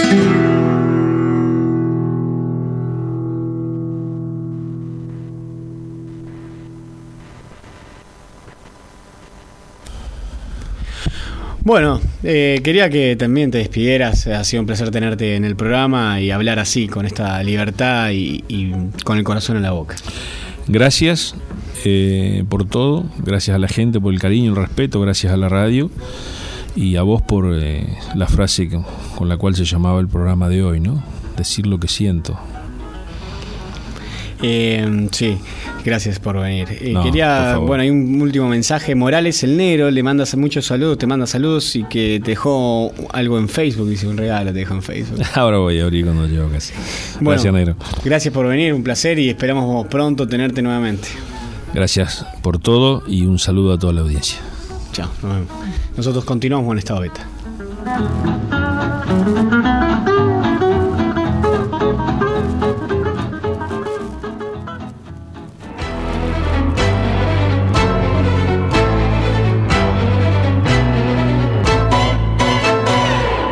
Siglo XXI Editores.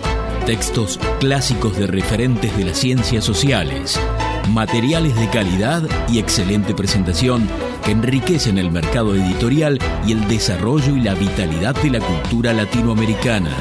Conoce el catálogo en siglo21editores.com.ar.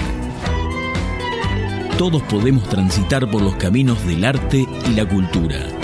La Dirección de Cultura y Turismo de la Municipalidad de San Andrés de Giles te invita a participar de talleres gratuitos en barrios y en localidades, muestras, certámenes literarios de cuento y poesía, salones de pintura, obras de teatro, conciertos, ferias y que visites el Museo de la Familia Gilense. Acércate al Centro Municipal de Cultura en Rivadavia 752 o al Complejo Municipal Museográfico y Cultural, Mitre y 25 de Mayo. Búscanos en Face como Dirección de Cultura y Turismo SAG. Sintiendo tu pulso, caminamos con vos. 80 Mundos, agencia de viajes. Somos una pequeña empresa que desde 1996 trabajamos en la promoción de viajes y turismo, generando y valorando la confianza con nuestros clientes. Nuestra casa central está ubicada en San Andrés de Giles, en Alcina 432, teléfono 02325 440741. También estamos en San Antonio de Areco y en Capital Federal. Visita nuestro sitio www.80mundos.tour.ar y conoce nuestras propuestas. 80 Mundos, agencia de viajes. Frigorífico Constanzo, verdaderamente del campo a su mesa. Tenemos los mejores cortes de cerdo, lechón, cordero, chivito y todos los productos de granja. Visita nuestros locales en San Andrés de Giles, Rivadavia y Suero, en Mercedes, Avenida 17 entre 26 y 28, en Luján, Avenida Carlos Pellegrini 1371. Buscanos en Facebook y conocé nuestras ofertas. Frigorífico Costanzo, verdaderamente del campo a su mesa. Acércate a la experiencia DirecTV con CG Comunicaciones. Con DirecTV podés disfrutar de la cobertura más completa de las mejores ligas de fútbol del mundo. Llegamos a todos lados, más de 54 canales en HD. Podés mirar online lo mejor de DirecTV, donde y cuando quieras desde tu computadora, tablet o teléfono celular. Además, podés grabar en vivo todos tus programas favoritos. DirecTV tiene la mejor imagen y el mejor sonido. Comunicate al teléfono 02325 1568 5085 o 02325 44 26 14. Visita nuestro local en Rivadavia 674 San Andrés de Giles. También somos agente oficial de Movistar. Acércate y conoce a CG Comunicaciones. Gastaldi, todo para el campo y la construcción. Somos una empresa familiar con 45 años de experiencia aportando calidad, diseño y servicio. Visita nuestro sitio en www.egastaldi.com.ar. Contactanos a los teléfonos 02325 44 36 75. Experiencia, asesoramiento integral, personal capacitado, envíos a domicilio, el mejor precio y calidad del mercado. Gastaldi, Campo y Construcción. Surtectura Estudio de Arquitectura. Te acompañamos en la búsqueda de las diferentes maneras de vivir tu lugar en continuo diseño de tus propias formas. Conocenos en surtectura.com.ar.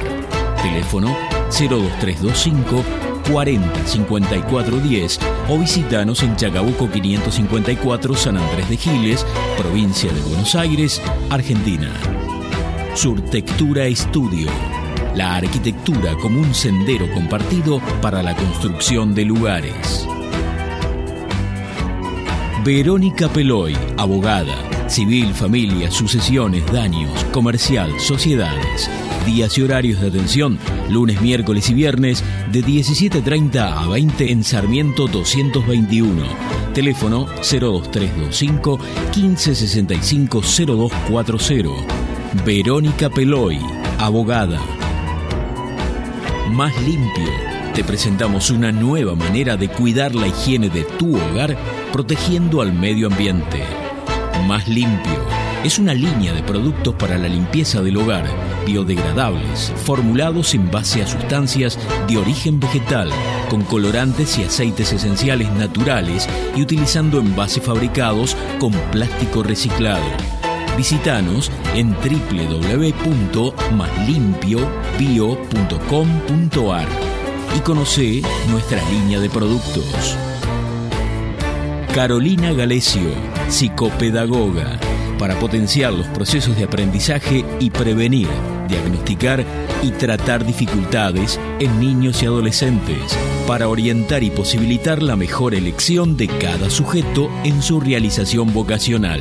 Comunicate al teléfono 02325 1556 6434. Todos nosotros sabemos algo, todos nosotros ignoramos algo. Por eso, aprendemos siempre. Cancha de Papi Fútbol de Club Social y Deportivo. Alquiler de turnos para fútbol femenino y masculino, hockey femenino y masculino, cumpleaños y eventos para grandes y chicos. Contamos con inflables, camas elásticas y mucho más para que tu cumple o evento sea el mejor. Llámanos al 02325 1556 0079 o acércate a Moreno 165. Cosmetóloga Cristina Jainer. Tratamientos de belleza, masajes y máscaras faciales. Tratamientos para la espalda. Alta frecuencia, radiofrecuencia con cromoterapia punta de diamante. Turno al 02325 1545 9651.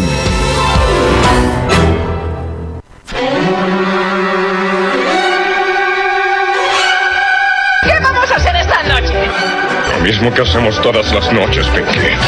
Tratar de conquistar al mundo.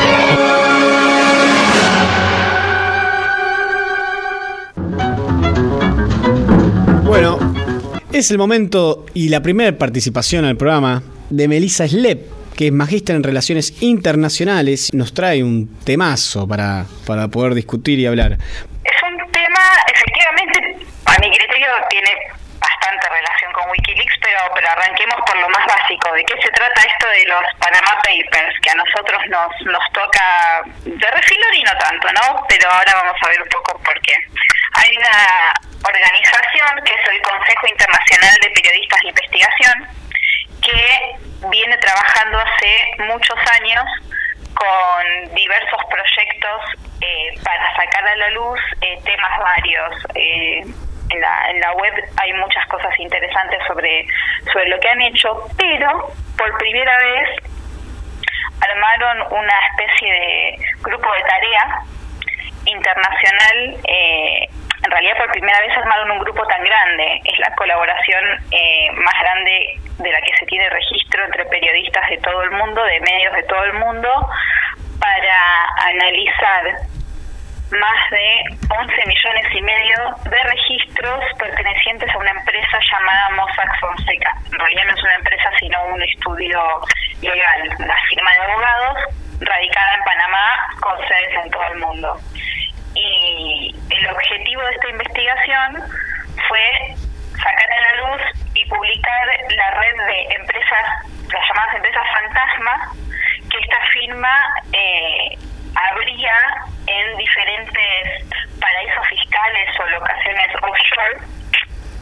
Y muestran también con toda esta información que obtuvieron de, de un informante anónimo eh, cómo se vinculan estas empresas fantasma con diferentes personas alrededor de todo el mundo, más de 200 países, y, y bueno, lo que salta y lo que es noticia es sobre todo los, la, la gente de renombre, eh, políticos, familiares de políticos, artistas, eh, personajes del mundo del deporte, por supuesto, personajes vinculados al crimen organizado, hay, hay de todo, es una fuente inagotable de, de información, ¿no? Eso es, eso es como lo, lo básico de los, los Panama Papers. El impacto fue cuando, digamos, se dio sobre todo porque fue muy fácil encontrar vínculos que ligaban a este, estas empresas que se abrían eh, con personajes sobre todo de, de la política eh, en cada uno, en diversos países, en más de 50 países.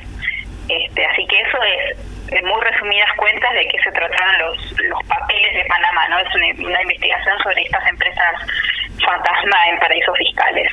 Podemos también citar ¿no? y nombrar que hay un sitio web donde está todo esto documentado y se puede navegar y ver bien cada uno de estos personajes que nombrabas vos, figura. Sí, sí, sí, efectivamente. Les dejé el para que lo puedan compartir porque la verdad está muy bien presentado. Por supuesto que, que la información que está en la web es eh, detallada, pero no se trata de la información, los 11 millones de documentos no están colgados en esa web, sino que es un poco eh, compartir los principales resultados y los principales vínculos que tienen estas personalidades con, cuentas y con las empresas offshore. Ahora, es complejo, yo, yo no me quiero meter, no soy eh, economista, no soy especialista en finanzas internacionales, no voy a hablar de lo que no me compete, pero sí a la vista salta la complejidad de estas estructuras y, los varios mecanismos por los cuales eh, personas u organizaciones deciden tener otro tipo de empresas u fideicomisos o, o, como sean las figuras legales para, sobre todo, evadir impuestos, esconder ganancias, porque obviamente los paraísos fiscales se llaman paraísos porque eh, la gente que se radica ahí, ya sea personalmente o mediante empresas, no tributa absolutamente nada en concepto de, de radicar su empresa ahí. Por lo tanto, eh, un negocio redondo. Quiero esconder plata y donde la quiero esconder no me cobran por hacerlo, básicamente. claro. Eso, eso es una diferencia notoria con otros casos que hablamos recién de Wikileaks o los Batileaks y demás, donde mm, el caso acá puntual es algo que se sabía, porque los, las cuentas offshore o los paraísos fiscales se sabe cuál es su funcionamiento, se tiene noción y por eso es el modus operandi. Esto es una de las grandes diferencias ¿no? que hay con otros casos también de filtración de papeles. Sí, claro, en realidad eh, la cuestión de los paraísos fiscales no es un tema nuevo y tiene diferentes maneras de, de resurgir, ¿no? De acuerdo con, cuál sea el tema en, en boga. Eh, no, no mucho antes de que saliera el, el tema de los Panama Papers se, se hablaba de, de, no sé, evasión fiscal de, de Messi, la cantidad de millones de euros que el fisco español lo estaba persiguiendo por eso, qué sé yo, eh, y todavía no estaba ligado con esto. Eh, cada tanto surge. La cuestión acá es, como, como bien se volvió a discutir una vez que, salieron estos documentos a la luz, es que la creación de empresas offshore no es ilegal en absoluto. Tampoco es ilegal el accionar de los llamados paraísos fiscales, que por cierto no solamente son países eh, que pueden ser islitas, como uno piensa, no sé, en Islas Caimán, Bahamas o, o lugares paradisíacos, pero también pueden ser eh, jurisdicciones dentro de estados. Por ejemplo, en Estados Unidos eh, también hay paraísos fiscales, como el estado de Nevada. Este, Claro. son, son, son jurisdicciones en donde la tributación es muy baja o nula, O nula. para este tipo de accionar. Y es legal desde desde un punto de vista de la ley, quien quiere armar una empresa de estas características lo puede hacer. Entonces, eh, no, no estamos hablando del mismo tipo de información que en el caso de Wikileaks, que era información, a ver, era información confidencial, pero de otro tipo. Esta información era confidencial en el sentido de que era confidencial de un ente privado, mientras que Wikileaks, el grueso de, de Wikileaks estuvo en, el comienzo en los cables diplomáticos que obtuvieron a través del informante que después se supo que era Edward Snowden, que trabajaba para la CIA. Pero Claro. digamos, no es el mismo tipo de información y no causa el mismo impacto desde un punto de vista internacional. A ver, que quede claro, que nosotros estemos hablando medios de comunicación locales sobre las implicancias y lo que puede significar que Macri como presidente esté vinculado no o un intendente que fue ministro de Macri.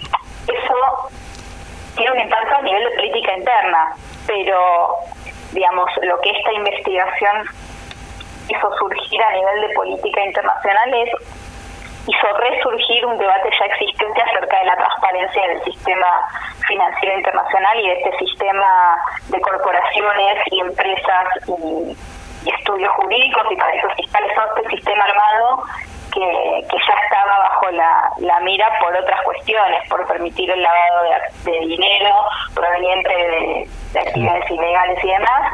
Mm pero Wikileaks en su momento el impacto que tuvo fue a nivel de las relaciones diplomáticas entre países. No estoy diciendo que una cosa sea más impactante que la otra, solo digo a nivel de política internacional quizás Wikileaks tuvo más peso por el tipo de información que manejaban. Eh, los, Panama Papers hablan de hablan de todo tipo de personas y organizaciones. Esto que quede claro, como dije al principio, se está se está conociendo eh, la punta del iceberg y lo que tracciona más electores y más televidentes que son las personalidades famosas pero pero acá hay documentación de, privados también que no son conocidos muchísimos de, cualquier tipo de organización. Mira estuve estuve leyendo que hasta descubrieron un vínculo entre la empresa esta Mossack Fonseca y el que hasta hace poco era el director del capítulo chileno de Transparencia Internacional. Transparencia Internacional es una ONG dedicada precisamente a, abogar por la transparencia de los datos y la lucha contra la corrupción. Y el director del capítulo chileno estaba asociado a Mossack Fonseca y obviamente tuvo que renunciar. Sí, sí. Em, por eso lo, llamativo de esto es que pone a la luz algo que se sabía de un modus operandi de las corporaciones, de las empresas o de ciertos personajes que tienen capitales, que manejan, los ponen en otros lados para evadir, como bien decís vos. Eh, más allá de que en algunos países le han pedido la renuncia a primeros ministros o, mandatarios de renombre, em, y por la vergüenza que ocasiona esto, y también por la implicancia que tendrá para su país, supongamos, que no declare ese dinero que se supone que tributa que se supone que ese tributo lo que hace es ingerir en la realidad de ese país, volviendo en impuestos y, ¿no? y en servicios a la comunidad. Pero. Sí, Dale vos, dale vos. No, que, ese es un punto eh, que me parece importantísimo.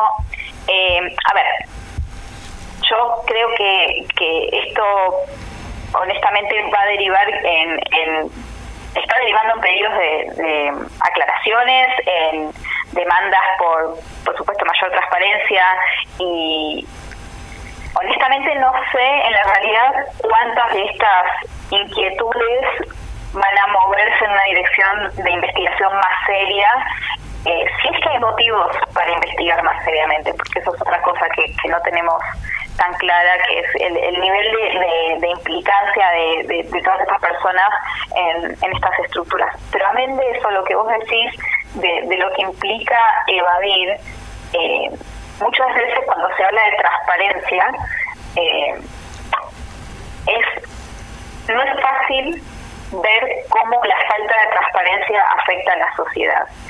Y porque no es un efecto tan directo, es decir, la lucha por la transparencia casi que es desde un punto de vista de moral o ético de lo que se supone que uno tiene que hacer. Se supone que uno trabaja o desarrolla sus actividades en un país, por lo tanto debe pagar impuestos en ese país. Es una lógica muy básica.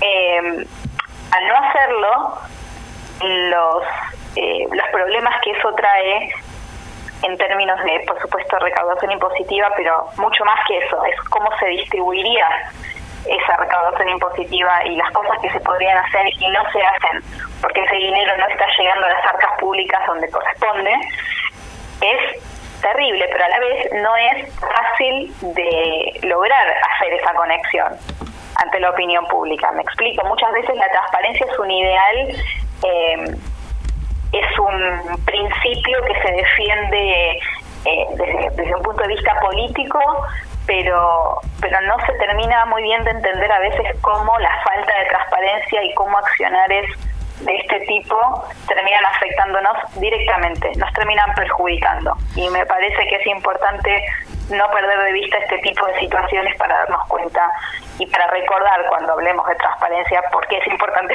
hablar de transparencia y perdón que repita la palabra transparencia. ¿no? Claro, total, totalmente. Ese es un tema que en todo caso, como bien decías vos, y yo, y yo veo que esto va, va a ir para ese camino, es eh, transparentar en todo caso que no hay nada transparente, que hay que ponerse realmente a trabajar en eso y, y para esto viene fantástico todo esto que se filtra en papeles. Y algo que a mí me llamó mucho la atención es esto nuevo de la seguridad informática. Digo, si hay algo que nos puede gustar a, todos aquellos que, que, no estamos haciendo todas estas cosas, ¿no? que no nos beneficiamos de estos artilugios legales y demás, es que la seguridad informática, que nunca va a poder ser tan segura como se piensa, eh, nos beneficia al, al, total de la, del conjunto de la sociedad humana, porque si te pones a pensar, cada vez que se filtra algo, nosotros nos damos cuenta, podemos generar medidas eh, y así ir tomando ¿no? cada vez más cautela o desarrollar leyes o trabajar en conjunto en diferentes países para poder eh, lograr una transparencia, una honestidad, un compromiso aún mayor de nuestros mandatarios y aquellos que nos representan. Bueno, totalmente. El, lema de nuestros tiempos es que la información es poder. Esto ya lo hablamos en, en otro momento, estoy, estoy bastante segura. No me acuerdo en qué contexto, pero ya lo hablamos. Eh, en esta era de la información y en esta era de, de lo digital, eh, por un lado, para desgracia de aquellos que tienen la ilusión de la privacidad en línea o en sistemas virtuales, honestamente es todo hackeable en última instancia. Totalmente. Así que yo no sé, yo no sé qué tan segura se puede sentir una persona por más que lea un contrato de licencia en donde le escriben los mecanismos de privacidad de sus datos. Todos sabemos, desde un punto de vista individual, todos sabemos lo que implica compartir nuestra información con, con el mundo y sabemos que si nuestra información la subimos a Internet, esa información va a estar disponible para otros, nos guste o no nos guste. Nos van a vender cosas basadas en la información que nosotros ponemos, eh, nos van a presentar páginas web, nos van, a hacer lo que quieran con esa información. Y eso ya creo que todos lo deberíamos tener claro y es ingenuo pensar distinto básicamente porque sucede en cualquier tipo de dispositivo que tenga una conexión.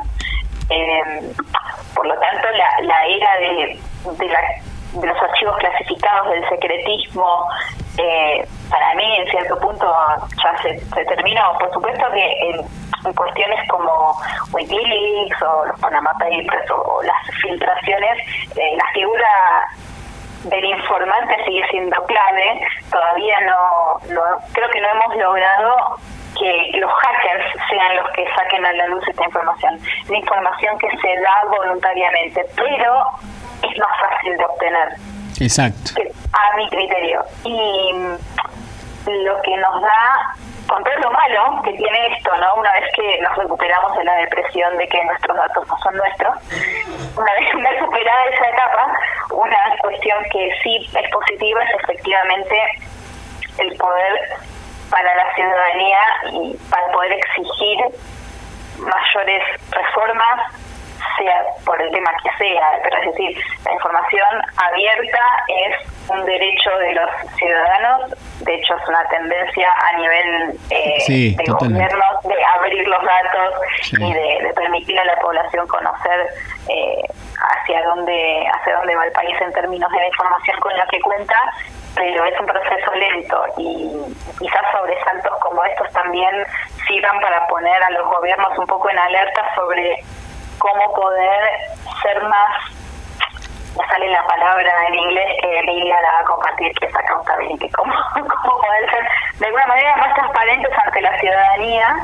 Eh, para rendir cuentas de una manera mucho más ordenada y mucho más efectiva y que los ciudadanos puedan realmente saber qué pasa y qué uso hacen sus gobiernos de la información que tienen, ¿no? Claro, totalmente. Eh, volviendo al tema del día de la fecha, si querés, eh, por momentos uno se podría preguntar ingenuamente, pero ¿cómo puede haber lugares todavía en la Tierra, suponete que, o países así, donde haya lugares donde no se paga impuestos, nadie le pida nada, si a mí me lo exigen y si mi país lo tiene? Digo, estas cosas van a ser las consecuencias, estos debates, esta forma de por ahí de empezar a pensar de la ciudadanía, dándonos cuenta que existe, que no es un, verso ni nada. Eh, lo positivo de todo esto en realidad es que sale a la luz una información que presenta que hay otras realidades y que no hay controles o que cualquier persona puede hacer eso, cualquiera realmente. Y entonces eh, me parece que todo esto funciona para ir transparentando, como bien decís vos, y teniendo conciencia de lo, de lo que está ocurriendo en otros territorios. Por supuesto. Ojo, acá tomemos con pinzas una cuestión que es la siguiente.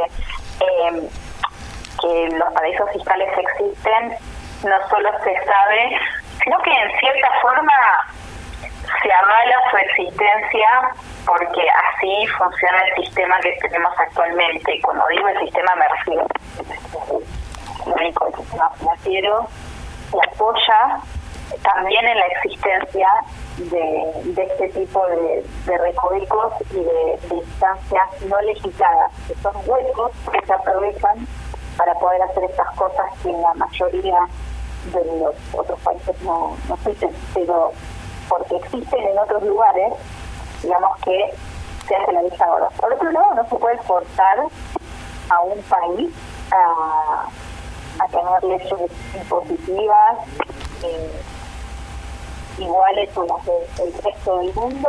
Dígame, ahí estamos hablando ya de soberanía nacional. Hay, hay un punto en el que no se le puede, no se puede forzar eh, aún lo que fiscal a, a, a esas actividades, por otro lado, para muchos de ellos es su principal sustento económico, pero bueno, esa es otra, otra cuestión.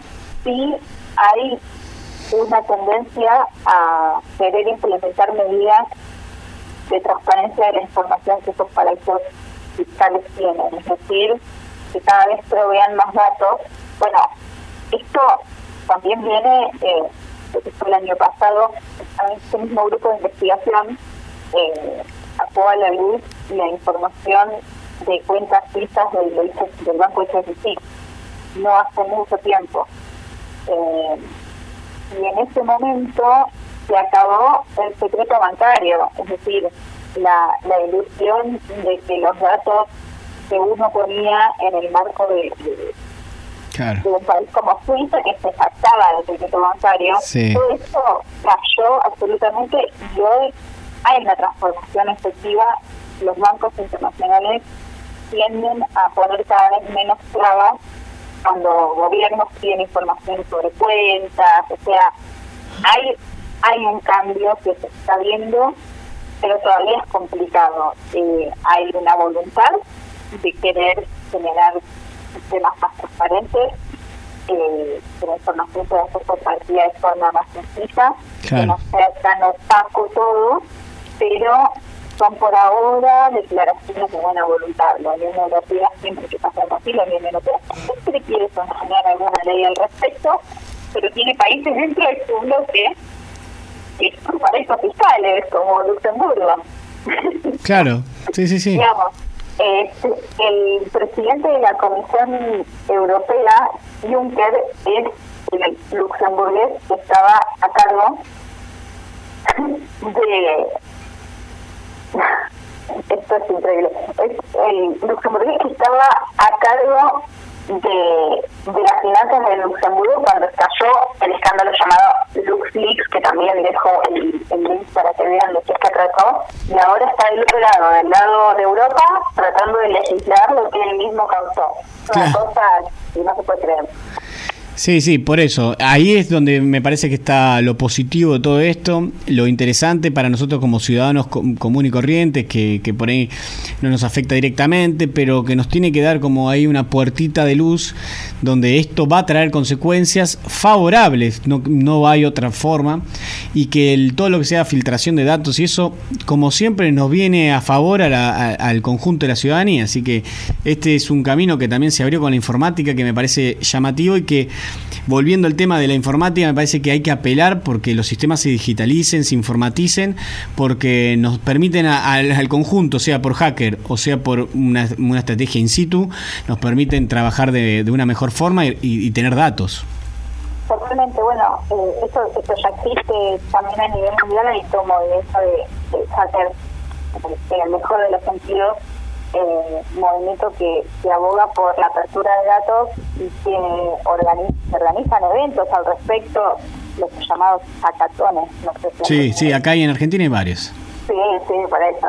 Eh, es muy interesante y, y es una tendencia que viene, lo, lo lindo es que viene de la sociedad civil, ¿no? viene de abajo, una presión de abajo hacia arriba, lo cual se ve, pero a veces no, no, no se siente tanto. Y, y está bueno que se sienta, es interesante.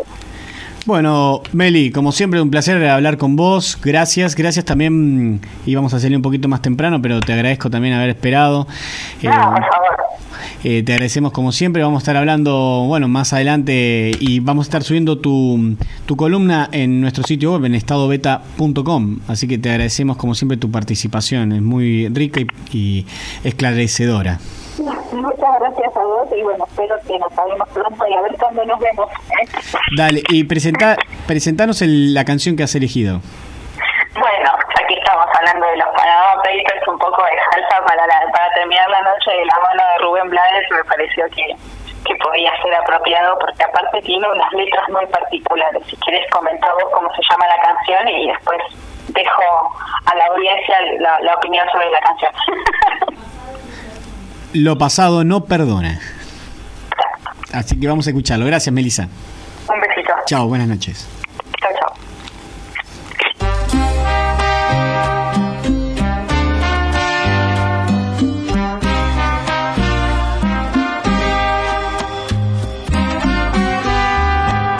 Ay, ya tú ves como el que nada sabe conoce más que aquel que cree que sabe.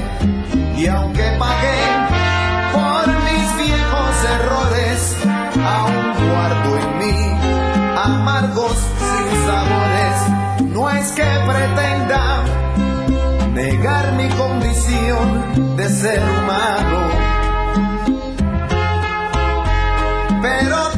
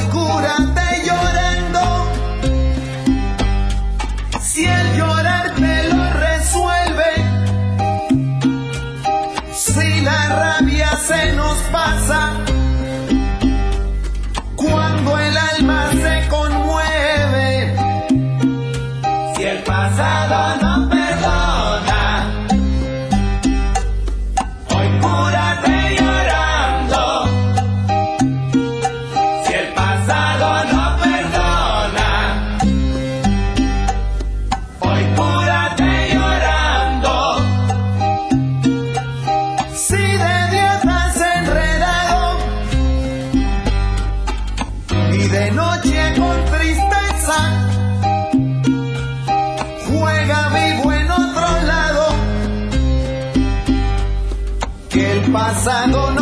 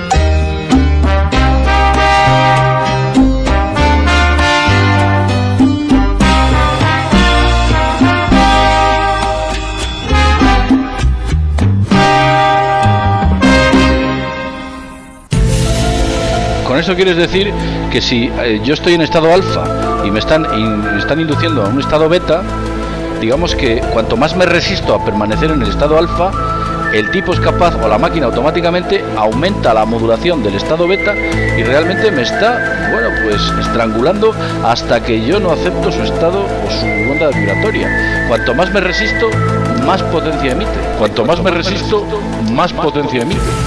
Más potencia emite.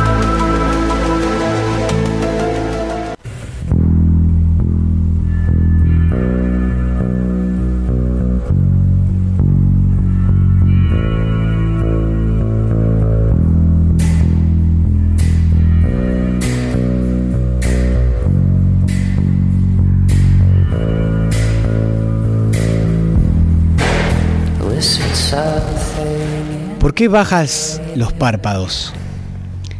Ya sé que estás desnudo, pero puedes mirarme con los ojos tranquilos. Los días nos enseñan que la fealdad no existe.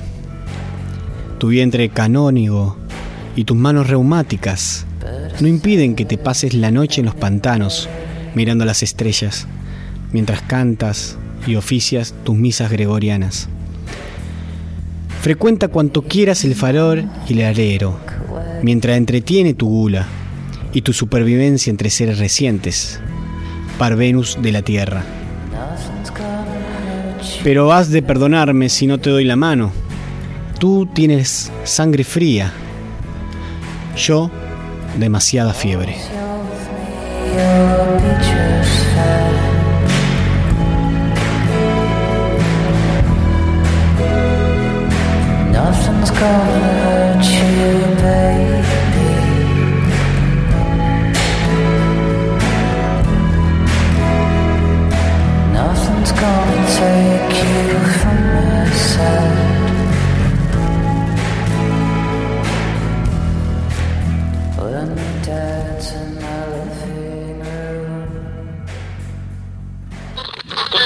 Cosas que dijiste me parece muy acertada, aventurero, porque yo creo que esta vida es una saga, es una gran aventura y hace falta mucho valor para vivirla profundamente, o si no me quedo quieto en una esquina, me caso con la primera que conozco, me hago solamente de un club de fútbol, voto siempre a la derecha o a la izquierda y se acabó.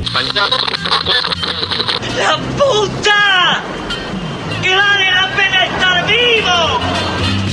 Hasta el próximo lunes con más Estado Beta. ¡Seamos libres! ¡Que lo demás no importa nada!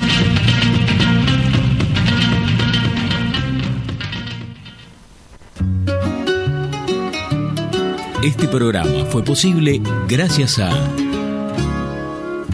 Siglo XXI Editores, Municipalidad de San Andrés de Giles, 80 Mundos, Frigorífico Costanzo, CG Comunicaciones, Gastaldi, Surtectura, Verónica Peloy, abogada, Más Limpio, Carolina Galesio, psicopedagoga, Cancha de Papi Fútbol del Club Social y Deportivo, Cosmetóloga Cristina Jainer,